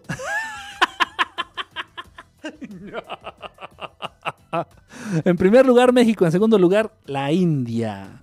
Oh, sí. En la India, segundos lugares en venta de tintes güeros. Primer lugar, México. Yes, nuestras prietitas pelos güeros se ven tan chulas.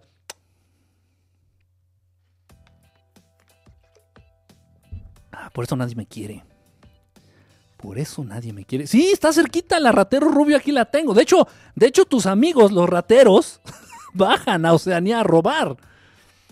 A los que tienen. a los que tienen que robárseles. en mi caso, pues son mis cuates, ¿no? De pronto hasta les pido préstamo por ahí, este, para empeñar algo. Quique, píntate tu cabello.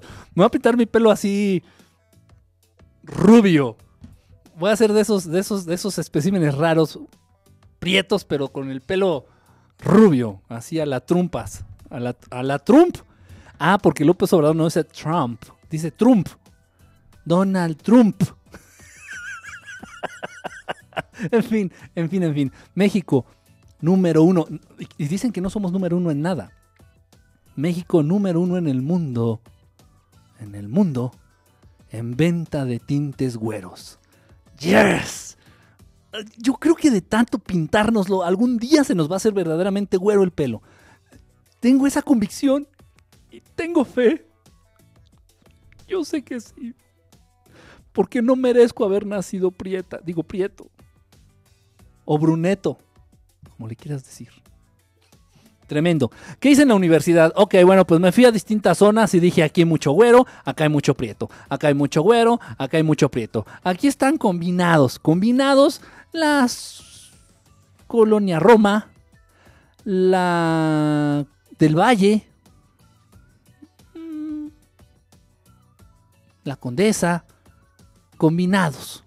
Todavía la Narvarte, combinados, o sea, pues te topabas un güerito, te topabas un prieto, te topabas un mugroso, te topabas otro güerito con los rosados, así campechano, campechano, así equilibrio, equilibrado el asunto.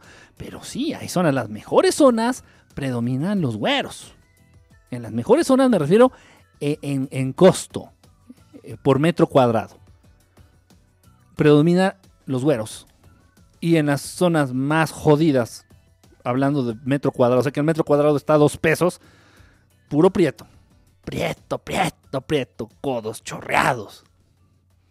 Ay, qué cosas habla. Ay, no, no, no, cállalo, cállalo, cállalo, que se calle, que se calle. Tema tabú. Por eso dice tabú, porque el tabú, para que te asustes. ay, no.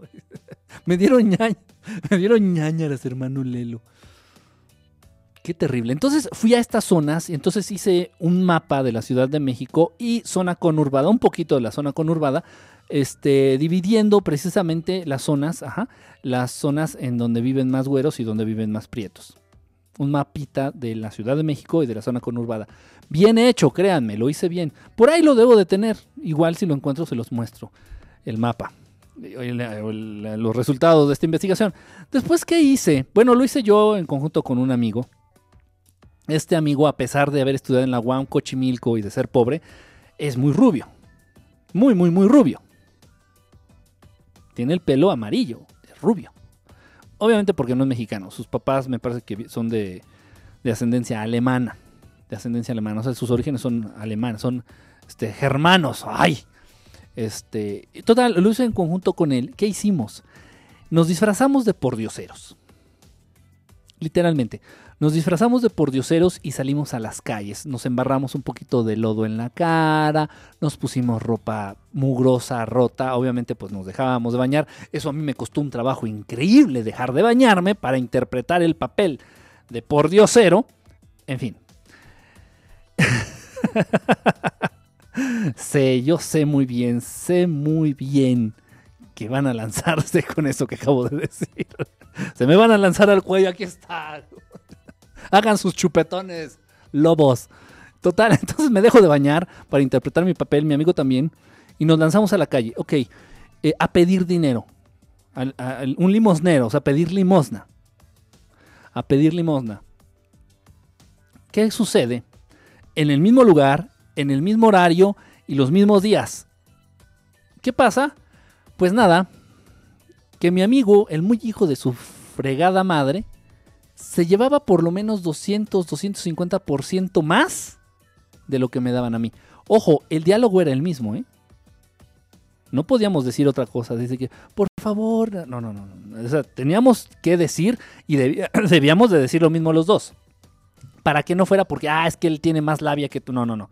Dijimos lo mismo. Simplemente a la gente le da menos asco y le da menos miedo que un güero mugroso se les acerque mientras están comiendo ahí sentaditos en sus mesitas que están en la banqueta en la colonia Condesa. Les da menos asco y miedo que un güerito mugroso se les acerque que un prieto mugroso. No, no, este güey no mames. Y si pueden hablarle a una patrulla, le hablarán.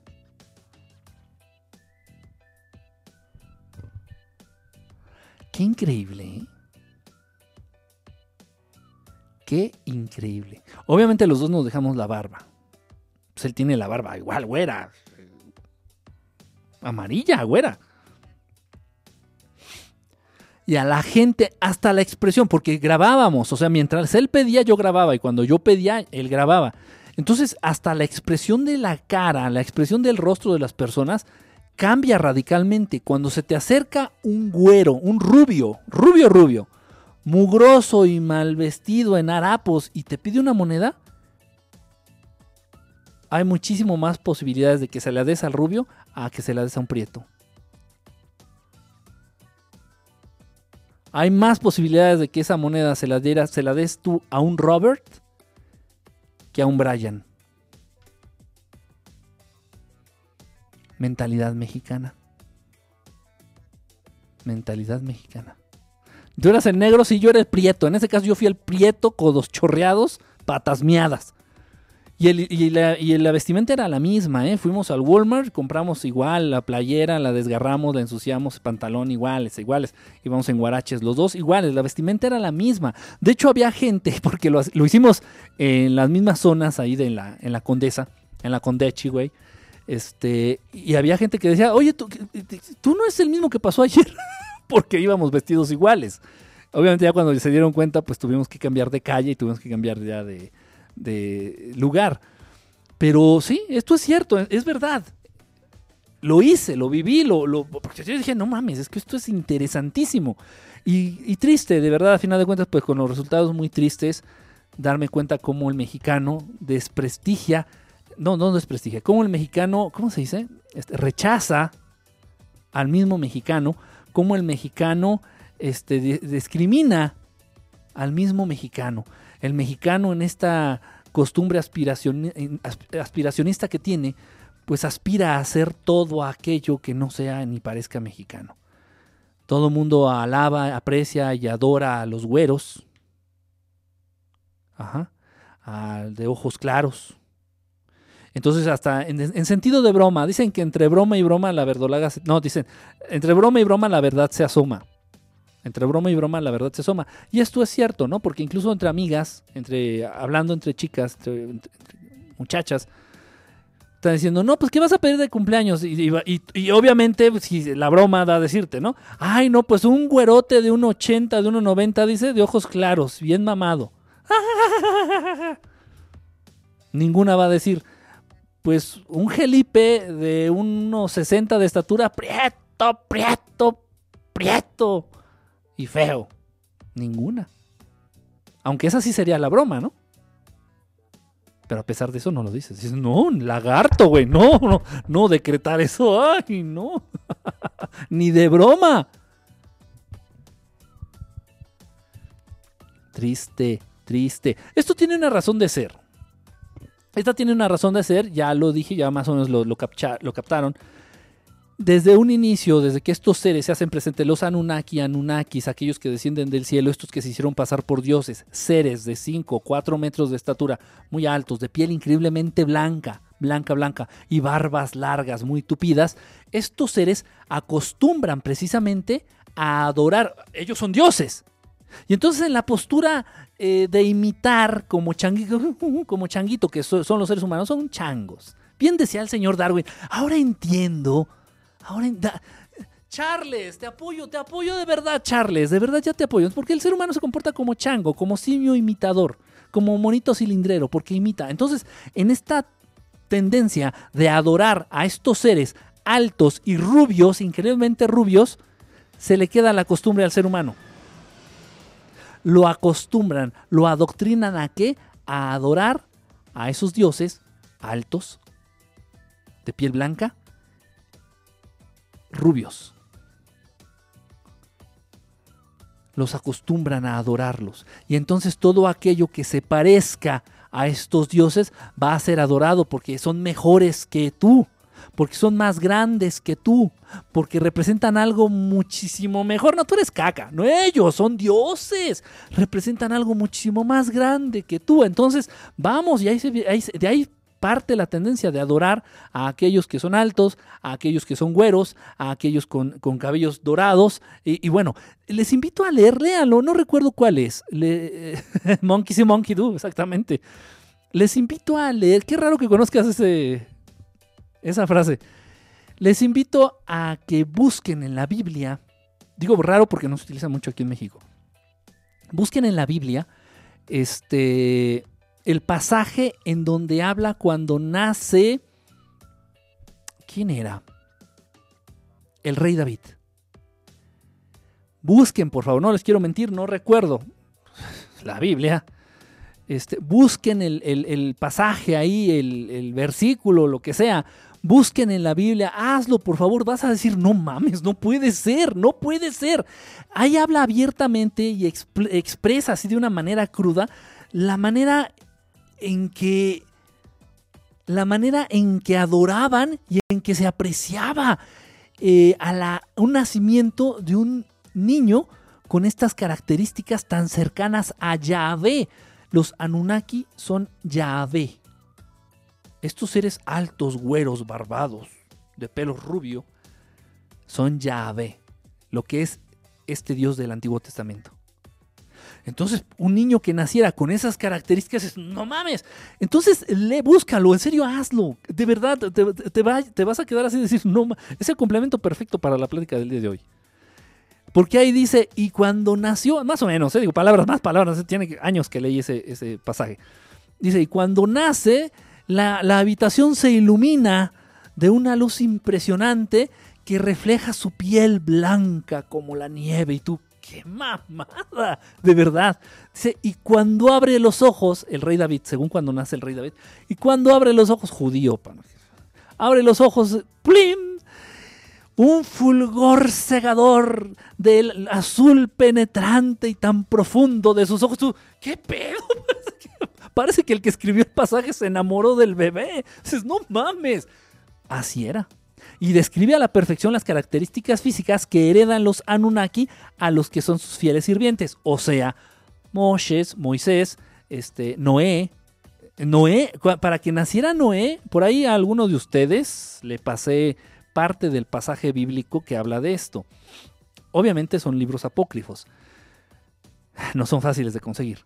Entonces habla precisamente de que la mamá de Noé se coge directamente con un Anunnaki para que nazca Noé. El papá de Noé andaba, no me acuerdo cómo se llama, Lamel creo que se llama, no me acuerdo cómo se llama el papá de Noé. El papá de Noé andaba de viaje, de tú, tú andaba de gira artística, de gira turística, y llega a su casa y ve a su vieja embarazada y dice, oye, no mames, no mames, pues qué pedo, no mames, pues yo no estaba. Y le dice la señora, espérate, espérate, cabrón, espérate, antes de que me la hagas de pedo.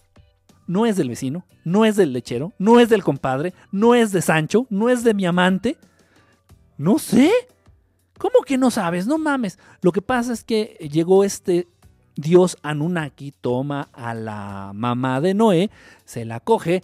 Obviamente ella no recuerda, tiene vagos recuerdos, así como pues sentí como que me la metieron, pero no, no sé bien qué. Ok, Entonces eh, copula con la mamá de Noé y queda preñada de Noé. Y cuando nace Noé, ¡uh, uy, no! Olvídate, no, no, no. Si con el rey David se iluminó la habitación, no, con Noé se iluminó el mundo.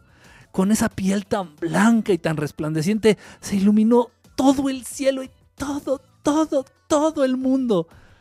Y esos ojos azules bonitos, chulos, ay, Noé te amo.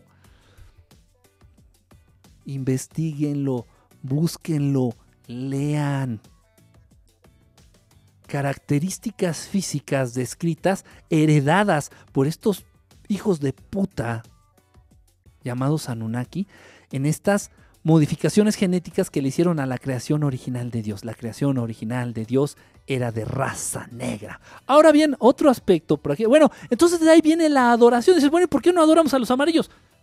Porque los dioses no parecían amarillos. ¿Por qué no adoramos a, a los mexicanos? Porque los dioses no parecían mexicanos. ¿Por qué no adoramos a los negros? No, no, no, no, no, porque están más cercanos a Dios, a la creación de Dios. No, no, no, eso nunca. ¿Cómo eran los dioses? Igualitos a aquellos a los que tú aspiras a parecerte. Realidad, realidades fuertes, realidades crudas. Triste, de verdad, duele, duele darse cuenta de todo esto. A mí ahorita ya no me duele. yo digo, ¡ay! Pero fuerte, fuerte todo esto. Entonces, así ha sido, por imitación, adorar a estos seres altos, rubios, de ojos claros, azules principalmente. Y de ahí se viene. No, no, todo lo que se parezca a los dioses hay que adorarlo. Y repito, así lo mismo plática entre amigas y, ay no man, ay no man, también tráeme un güero de un 80 bien mamado. Yo si fuera mujer, yo me tiraba a Benito Juárez, la neta. Se me haría más interesante. Es más, no tengo que ser mujer, ahorita mismo me lo tiraba. Qué triste pero es cierto. Entonces, ¿qué, consecuencias tan graves ha traído? Es parte muy importante, esto ya como, como ya última, última sección del, Periscope. Esto, y esto para que lo apliques en tu vida, esto para que lo entiendas, lo aterrices y lo apliques. Trates de aplicarlo, trates de aplicarlo. Y vieras qué malditamente difícil es, vieras qué malditamente difícil es. No sé si les platiqué, estaba yo formado en la fila del, cine porque fui a ver la película de Deadpool 2 que me gustó mucho. me gustó muchísimo la película de Deadpool 2, la 2.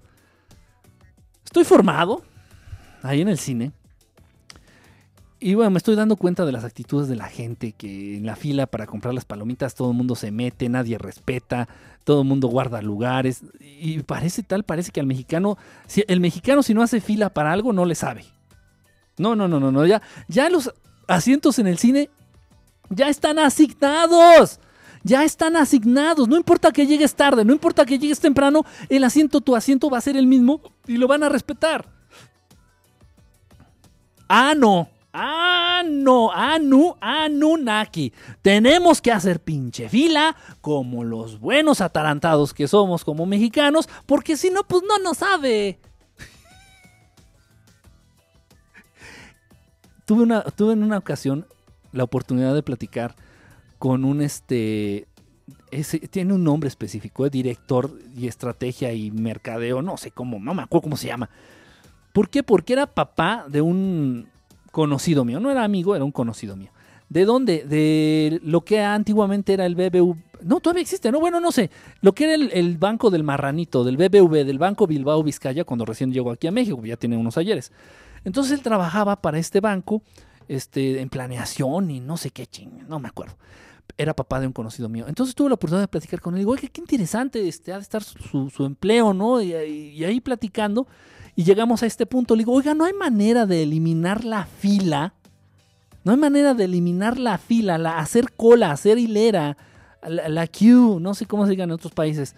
Este, es, estresante, es asqueroso hacer eso. No hay manera. Y, me dice el señor, ¿eh? obviamente el señor, pues, ah, con un o sea, estaba súper adiestrado en, estos, en estas cosas. Y me dice, mira, si al mexicano, no dijo al, ser humano, dijo, si al mexicano le quitas el hacer fila y esperar en los bancos, dejaría de ir. Qué triste que la gente que mueve los hilos y que entiende y que esta gente que es la que pone las canciones y a el ritmo de esas canciones es al que tú bailas, qué triste que esta gente tenga noción de estas cosas y te trate de ese modo. Triste. Y tiene razón. Total, a lo que estaba. Estaba ahí en el cine, formado ahí. Bueno, no, iba a comprar realmente. Estaba más bien ahí parado, ahí haciendo mosca, viendo a la gente. Y me costó tanto trabajo. Lo digo, estoy siendo sincero, ¿eh? estoy siendo bien sincero, estoy diciendo corazón en mano. Estar ahí en la fila, estar en la fila, y había muchos Bryans. Yo voy a cines populares, yo voy a cines de zonas populares, muy populares. ¿Por qué? Porque sale más barato. A pesar de que a mí el cine me sale gratis. Pero incluso las palomitas son más baratas. Entonces yo voy a zonas populares, a zonas donde, donde los asistentes son prietos, de codos chorreados y traen las patas bien miadas. A esos cines voy. Entonces ahí estaba yo de pie, admirando a la gente. Y me cuesta tanto trabajo, tantísimo trabajo, me costó tanto trabajo reconocer como iguales a todos los que en esa fila yacían. A todos los que estaban en esa fila. ¿Por qué?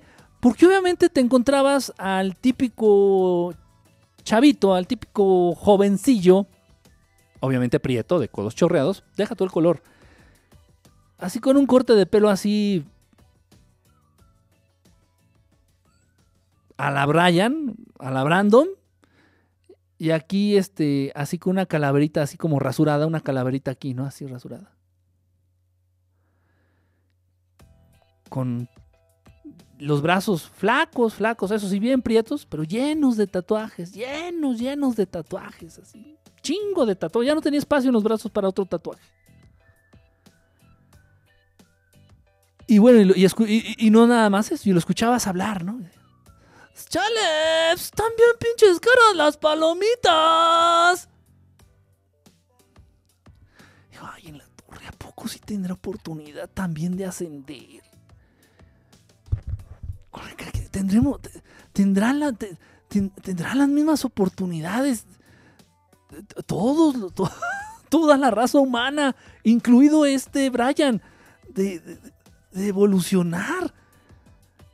Obviamente que si ese Brian se dedica a asaltar y ya se ha enfierrado o ha matado a varios, ya se chingó el pobre pendejo, ¿no? Ya, ya se jodió.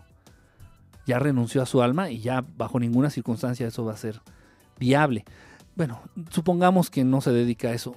Y dices, ¡ay, carajo! ¡Carajo! Cuesta, ¿eh? Cuesta. Y por eso precisamente también a eso se dedican a generar modas, a generar tendencias, a generar esta, esta, este concepto increíblemente mierdero con el cual yo luché en alguna época de mi vida, que se llaman las tribus urbanas. Ay, mana, mana, a falta de identidad. ¿Cuál falta de identidad, imbécil? Si perteneces a algo precioso que se llama creación y dentro de esa creación perteneces a algo aún más grande e infinito que se llama raza humana. Pedazo de imbécil. Pedazo de imbécil. Ah, pues no. Los jóvenes en esta falta de identidad, pendejos, buscan identificarse con usos y costumbres a través de la música, a través de la ropa, y surgen las tribus urbanas. Ay, sí, y yo soy punk. Ay, sí, y yo soy fresa. Ay, tú, y yo soy gay. Es una tribu urbana. Ay, ay, ay, y yo soy escato. Ay, tú, y qué pinche ridículo. Ah, pues de ahí surge qué? Pues también la tribu de los Bryans, ¿no?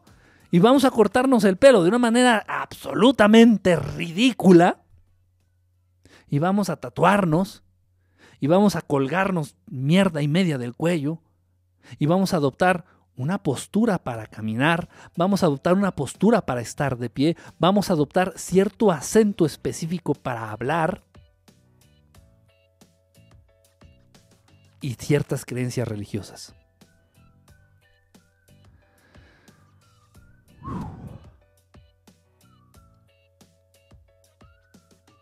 ¿Y qué genera eso?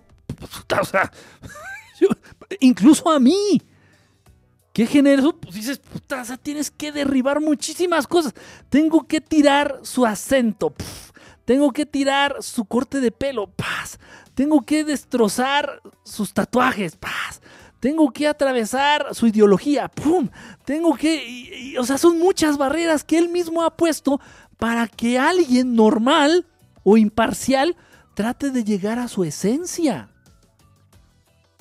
Son muchas las barreras que él mismo. Yo no lo llevé de los huevitos a que se pusiera sus tatuajes. Yo no le enseñé a hablar con ese acento. Yo no, nadie, bueno, su tribu o ese concepto es pendejo, estúpido y hueco al cual él quiere pertenecer. Pero él solito, él solito y bien gustoso ha puesto todas esas barreras antes de su verdadero yo.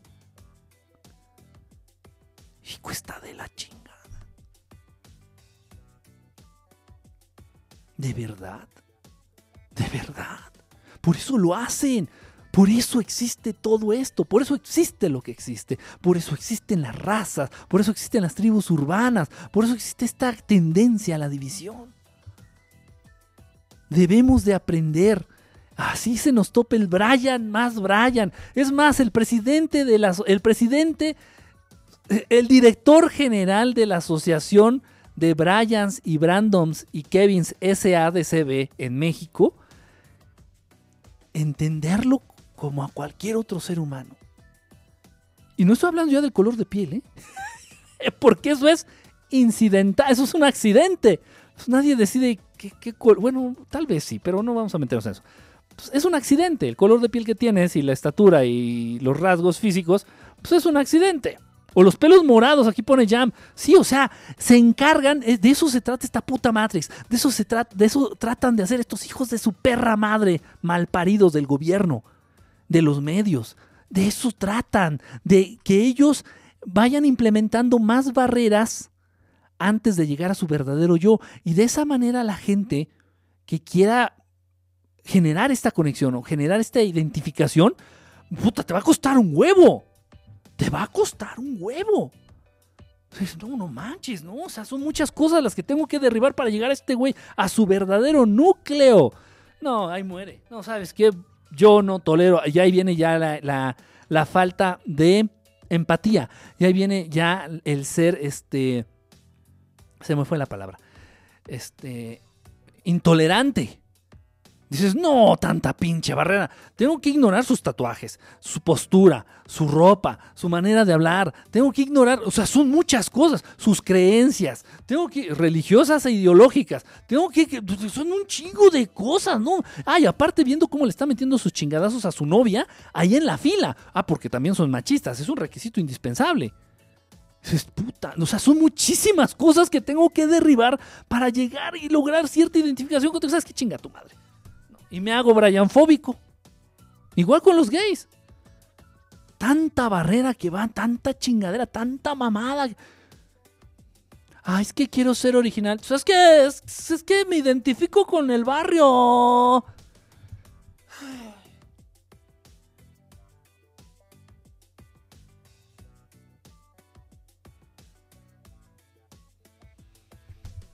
Ah. Si entre nosotros mismos lo hacemos, imagínense estos que gobiernan al mundo, que esclavizan a la raza humana. Porque para ellos no importa que seas güero, prieto, este, café con leche, amarillo, rojo, les vale. A los dueños de este mundo, a estos seres que no son humanos, que se sirven de este mundo y se sirven de tus energías, de tu trabajo y de tu vida, les vale madre, porque incluso los güeritos son esclavos de ellos. Los únicos amos y señores son ellos. Y nadie puede ocupar ese espacio ni ese lugar. No está, no está en, en renta. No, no hay democracia. Y a partir de eso, la democracia en sí en el mundo, pues es una, es una ilusión. Porque pues realmente nunca, nunca nadie va a poder llegar a aspirar a lo que ellos están. Y, ok, ok. Y ya están próximos a salirse. Ya están próximos a vencer su reinado. Qué fuerte, qué fuerte. Vamos a tratar de hacer eso en nuestras vidas. Vamos a tratar de ver a todos como iguales. Vamos a hacer este experimento y cerrar los ojos y vas a decir, pero es que todavía queda su acento. Tienes razón, tienes razón. Es lo que te digo. Se encargan de poner más y más barreras, más, más y más barreras antes de poder llegar a su verdadero yo y lograr un ejercicio de identificación o de empatía. Pero vamos a hacer lo posible, vamos a tratar de hacerlo, vamos a tratar de enfocarnos. Vamos a, ¿Por qué? Porque en el no criticar, en el incluir, en el no juzgar, está gran parte de tu ascensión, está gran parte de tu evolución. Por eso lo he dicho y lo sostengo y siempre lo diré. El medio externo, las distracciones externas, la Matrix es el elemento número uno que te impide la barrera número uno que te impide realmente lograr una evolución o una ascensión. Y a eso súmale tus limitantes, los paradigmas con los cuales vives y convives todos los días. Qué fuerte. Bueno, vamos a dejarle hasta aquí. Les voy a poner este, este, está genial. Eh, a ver, espérenme tantito. Ah, ¿Dónde está? ¿Dónde está?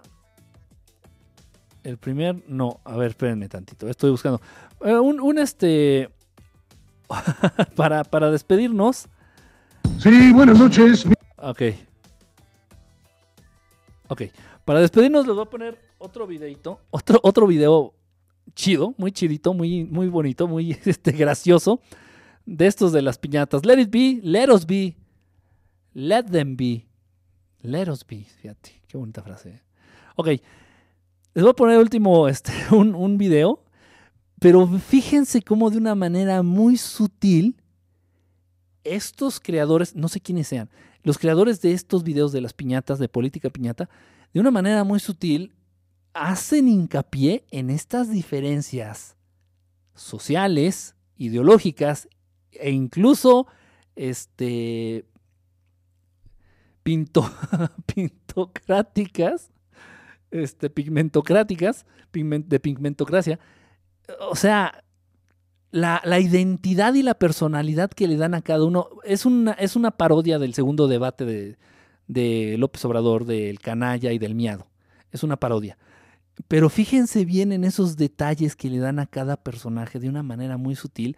Fíjense la identidad que le dan, la personalidad que le dan al, al monito este que hace la pregunta. Es un Brian, un Brian cualquiera, este, de una manera muy sutil y cruda, porque así es.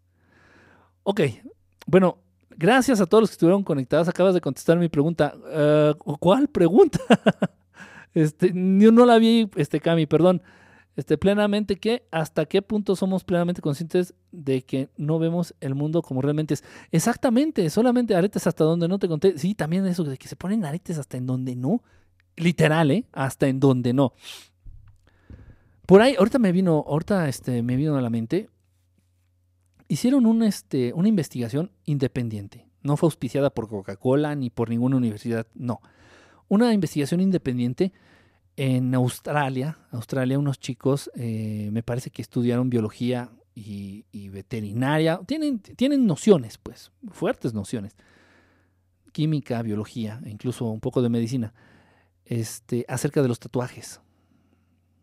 y realmente representan, no importa qué tinta uses, no importa que sea la tinta vegetal de más pura y eh, sea tinta que se hizo a partir de las lágrimas de la Virgen de Fátima que lloró con... No, no importa.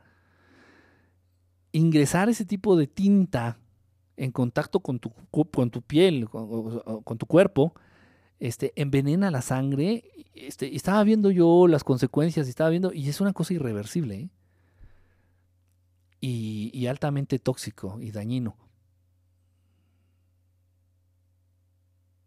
En fin, en fin, y, bueno, parece que va a estar imposible quitar esa maldita costumbre de pintarrajearse la piel como si fueras pergamino, no, no sé, no lo sé. Te sientes grande, te sientes malo, te sientes único. Una vez me preguntaron, me dijeron, oye, Quique, ahí en el, en el, en el gimnasio, de hecho. En el gimnasio, eh, en el anterior, de hecho es donde trabajaba. De hecho estaba ahí en la Ratero Rubio. y me dicen unos chavas, unos chavos de ahí, me dicen, oye, ¿por qué no te haces un tatuaje? Se te vería bien chingón acá en el hombro, güey, así, bla, bla, bla. Digo, no, no manches, nunca, no. Me dice, ¿nunca te harías un tatuaje? Le digo, bueno, sí. Yo sí me haría un tatuaje. Yo sí me haría un tatuaje. Me dice, ahí está, no que no. Le digo, sí, pero espérate, o sea, yo lo haría. Yo me lo haría a mí mismo. Yo me lo haría a mí mismo. ¿Por qué? Porque por lo menos va a ser una representación gráfica de mi arte. No, no de miado, del miado, no, de mi arte.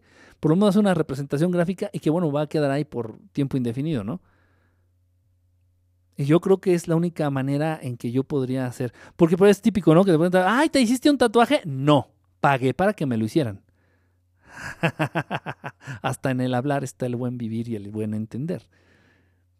¿Te hiciste un tatuaje? Sí. No, no te lo hiciste, pendejo. Pagaste para que te lo hicieran. Entonces el día que yo me haga un tatuaje, yo me lo voy a hacer. Yo. Posturas, conceptos, ideologías significados y significantes. Bueno, aquí les va este video. Está perrón, está bonito. Vamos a, reírnos un rato. Chequen las diferencias en sus personalidades. Chequen las diferencias en sus características, en sus identidades de los personajes, de los muñequitos. Pues genial, genial. Ay, chequen, inviten, los invito, de verdad. No los conozco, ¿eh? ni son mis cuates, ni me pagan nada. Los invito a que apoyemos este tipo de canales en YouTube. Se llama, repito, Política Piñata sí, política piñata. Y hacen representaciones de, pues, de personajes importantes, famosos, a través de piñatitas. Genial. Bueno, gracias a todos ustedes, gracias a todos los que estuvieron aquí, a Lisbeth, a Camila, a David, a Lisbeth, YouTube, amante de YouTube, a Mari, a mi arte, a mi arte, de mi arte a tu arte. bueno, ya. Gracias a todos ustedes. Vamos a ver este, este clip y sé que les va a gustar. Nada más déjenme. Aquí está. Bueno. La voz, la voz que le ponen al miado, al, candidato del PRI, así de super, o sea, güey, o sea, super güey. no, me, me, fascina. Ok, aquí los dejo con este clip. Gracias a todos. Si puedo hacer una transmisión mañana para, para compensarles la de ayer, ayer, la verdad, estuve imposibilitado, la verdad. Estuve imposibilitado para hacer la transmisión. El día de hoy un poquito, pero bueno, aún así, pues aquí andamos. Porque lo, hago con mucho cariño, de verdad. Lo hago con mucho amor. Aquí les va, disfrútenlo. Y gracias a todos. Ah, también a, Noemí, a Noemí, a Noemí, por ahí ya no, ya no vi sus, sus mensajes. que así es Noemí. Noemí es, es caprichosa. Ah, no, es cierto. ya no vi tus mensajes, Noemí. Pero gracias, si todavía estás conectada, gracias, gracias, de verdad. Sabes, sabes que, que me gusta mucho verte por aquí. Bueno, entonces vamos a ver esto. Gracias. Mañana haré una transmisión por ahí. Pásenle la voz, corran la voz, háblenle a sus exes. Igual por ahí pase algo chido. Vamos a ver esto. Gracias a todos ustedes. Gracias. Besos para todos. Para los prietos no. Para las prietas tampoco. No, no, no. Para todas las güeritas y los güeritos que nos siguen, un beso muy bonito. Un beso en sus coditos rosados. Gracias. Bueno, pues vamos a ver esto. Sí, buenas noches. Mi nombre es Miguel Anacleto de la Cruz Prócolo Gutiérrez Escamilla y mi pregunta va en el sentido de ¿qué van a hacer para ayudar a los migrantes? Gracias. Miki, has dado en el punto clave y déjame contestarte así. López Obrador es un peligro. Espérame, espérame, espérame. López Obrador es un mentiroso. Farsante. Farsante tú, espantaste la inversión. Mentira. ¡Párense! Hoy le ganó el Santos al Toluca, ¿verdad? Y pues aunque no son de Monterrey, igual son del norte. ¡Arriba el norte, pinches putos! En el libro de López Obrador, en la página 154, hay un error de imprenta y donde dice mejora, debería decir mejoría. ¿De verdad eso quieren para México? Espérame. Anaya es un demagogo. Cañallita. También quiero recordar la pelea de Julio César Chávez y la Serie Mundial del 81 en la que los Dodgers le ganaron a los Yankees. ¡Ay! Yo todavía macañeo por arriba de 300. Espérame, espérame. En otro libro de López Obrador se usa la frase jarabe para la tos, cuando todos sabemos que lo correcto es jarabe contra la tos. Eres un cínico, Andrés Manuel. Yo no sé por qué en el Mundial del 94 no metieron a Hugo para los penales contra Bulgaria. ¡Ay! Voy este a cuidar mi cartera. No me la vaya a robar el canallita. Además, aquí tengo mi membresía del videocentro y un calendario que me regalaron en la carnicería La Esperanza. ¿Y se acuerdan del gol que metió Maradona con la mano? ¡Se la vamos a mochar a la verga! ¡Qué mano de Dios ni que es tu puta madre! ¡Güey, no me ignoran! ¿Por qué nadie habla de mí, güey? Andrés Manuel, tus ideas son viejas. Bueno, no todas. Las que me robé para mi campaña sí están buenas.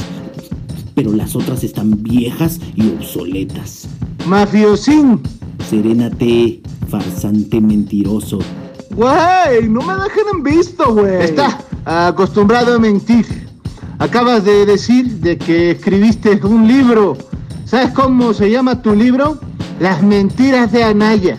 Y ya con esto es Joto. Digo, no es Joto. O bueno, no lo sé. Lo que digo es que es otro capítulo de su libro. Anciano cobarde, todos sabemos que tú vendiste Banamex y Bancomer. Obligas a las mujeres a abortar y utilizaste las placentas de todos esos abortos para hacer los segundos pisos. ¿Sí o no? Ricky Riquín Canallín. ¿Cómo me dijiste? Ricky Riquín Canallín. No oigo, no oigo, soy de palo. Tengo orejas de pescado.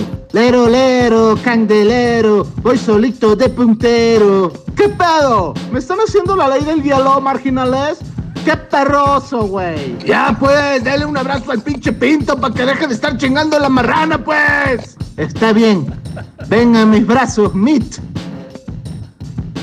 Así me gusta, qué bonitos muchachitos. Ay. Thank you, partners. Ya me siento mejor, güey. ¿Saben qué es esto? Un costal. ¿Han escuchado la expresión ahí viene el tlacuache, compra cachivaches y para comprarlo suele pregonar? Chamacos malcriados, miedosos que vendan. Pues López Obrador es el auténtico tlacuache. Y si gana, se va a robar a tus hijos para meterlos en este costal. Espérame. Güey, voten por mí, güey. Soy el mejor, neta. Los demás son unos nacos, son unos gatos arenosos. Voten por mí, please, güey. Hay que liberar la libertad, la verga. Vamos a hacer un tratado de libre comercio entre Monterrey y los demás pueblos de este pinche rancho que se llama México. Vamos a tumbar el ángel de la independencia para poner una estatua de mi mamá. Y también los billetes ahora van a ser con la cara de mi jefecita. Y al que no le guste, le vamos a mochar la pinche cabeza por estarle fallando el respeto a mi madrecita santa. ¡A la verga, perros! Pronto, muy pronto, vamos a poder gritar: ¡Viva México! Ya terminé. Cuando yo veo esto que está pasando con nuestros migrantes, digo, carajo. Niño, Ricky. ¿Pero qué hace esa palabrota tan ¿Pero fea? qué haces aquí, Nanamasha? Vine a llevarme un escuencle mal hablado al que le voy a lavar la bocota. Eres el debate, Nana. No, que debate ni que la tostada. Se me va sin rezongar o lo pongo a lavar otra vez, ya verá. No, lavar no. No me vayan a hacer un reportaje en proceso. Órale, pues órale, vámonos. Ah, Está bien. Total que no contestaron mi pregunta. Pinches culeros. Ah,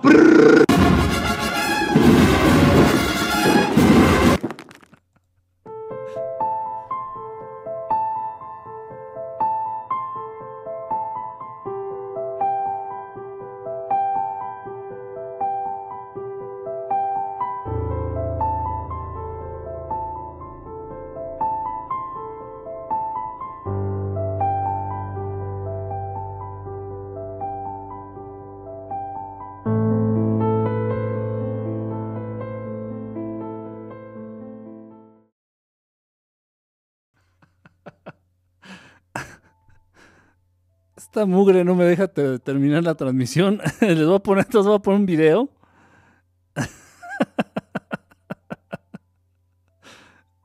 Está buenísimo. Está muy, muy bueno. No sé si me escuchan.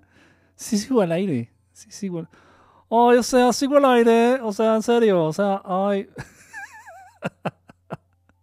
Son unos gatos arenosos. se, se pasan, la neta. Estoy buscando una rola así perrona para ponerles al final, de final.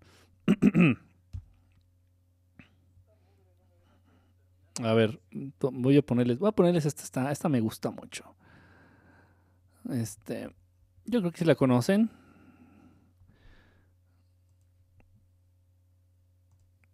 Eh, sobre todo porque la han usado mucho en, en películas. A ver, este, ¿quién sigue conectado? Yo creo que siguen poquitos.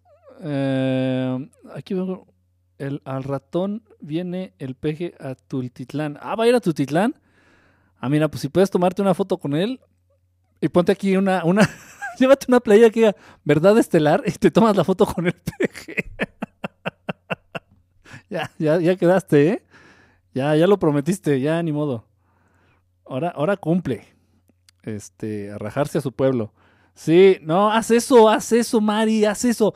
Ahorita agarra una playera viejita blanca que tengas ahí, ponle verdad estelar, putos, así ponle, verdad estelar, putos. Y ya te tomas la foto, peje una foto y ya te tomas ahí, que salga ahí en la. ah, ya me la pasas y la, la subimos. Eh, ándale, eh, qué, buena publicidad. Les voy a poner esta rola ya para despedirnos. Es- No sé por qué se trabó el, el botón para finalizar la, la transmisión. ¿Mm? ¿Quién sabe? Vamos a poner esta canción ya para despedirnos. Gracias, gracias de verdad. Este, Noemí, veo también que sigue conectada. Noemí, tú eres de, de larga, este, de larga duración. Igual también eres bien desveladota, ¿verdad? Ajá, un desvelado. Bueno, el, el grupo son los Steelers, Steelers Wheel, Steer- Steering Wheel. Ah, chihuahua, espérame. Steelers, sí, Steelers Wheel, St- Steer- Steering Wheel. No, no, no es volante. Bueno, así se llaman, los Steer, Steer, Steelers, Steelers. Ah, ya, no es Steer, perdón, es Steelers, Steelers Wheels, Steelers Wheel. eh, así se llama el la banda. Una canción yo creo que la van a reconocer más porque la han utilizado mucho para, sobre todo el señor este, este, ¿cómo se llama? Quentin Tarantino. El señor Quentin Tarantino lo ha utilizado para algunas de sus, de sus películas. Aquí sigo guapo, no, aquí sigues guapa. Este, y bueno, pues yo creo que sí la reconoce. A mí me gusta mucho esta canción. Tiene un sabor sabroso. Tantito country, pero muy, muy, muy, muy, muy bien hecho. Vamos a checar esta rola. Gracias, de verdad, muchísimas gracias a todos los que, los que nos acompañaron. Gracias a los que le hablaron a sus exes y gracias a los que les cayeron algunos veintes con esta transmisión. De verdad, de fíjense algo que se me, ocurrió, se me ocurrió, no, algo que se me fue comentarles, que he tenido casos, he conocido casos lamentables, esto es cierto, y yo creo que ustedes también conocen casos. Lamentables casos de la vida real, y no es Silvia Pinal. No soy Silvia Pinal, a pesar de que me vean las mismas greñas desparpajadas, no soy Silvia Pinal. A pesar de que me vean rubio, no soy Silvia Pinal. Sin embargo, son casos de la vida real en los que, y estoy hablando de gente muy cercana a mí, ¿eh? en donde incluso las madres, las mamás, llegan a despreciar a sus hijos recién nacidos y de por vida porque nacieron prietos. Es cierto, ¿eh? Familias o mamás que tienen tres, cuatro, cinco hijos y los favoritos son los güeritos. Y nunca se van a cansar esas mamás o esos papás de exaltar el hecho. De, ay, es que tú eres bien, es que naciste bien güerito. Ay, no naciste y ni se te veían las pestañitas de lo güerito que estabas. Y generalmente tienden a ser los hijos más queridos, los hijos más consentidos. Y muchísimos casos más de los que te puedes imaginar. Más de los que de- me gustaría que fueran. Bueno, ninguno. mamás que desprecian, padres, padres y madres que desprecian a sus propios hijos, a sus mismos hijos, por el simple hecho de haber nacido prietos, con los codos chorreados. Es real. Ah, en fin, bueno, vamos a poner una buena, una, un pinche rolón para olvidarnos de tanta biberoneada. sé que les va a gustar. Esto es, claro que sí, llevándote las complacencias de tus canciones favoritas y de tus videos a través de Verdad Estelar Estéreo. Esto es Stuck in the Middle with You de los Steelers Will. Disfrútenla.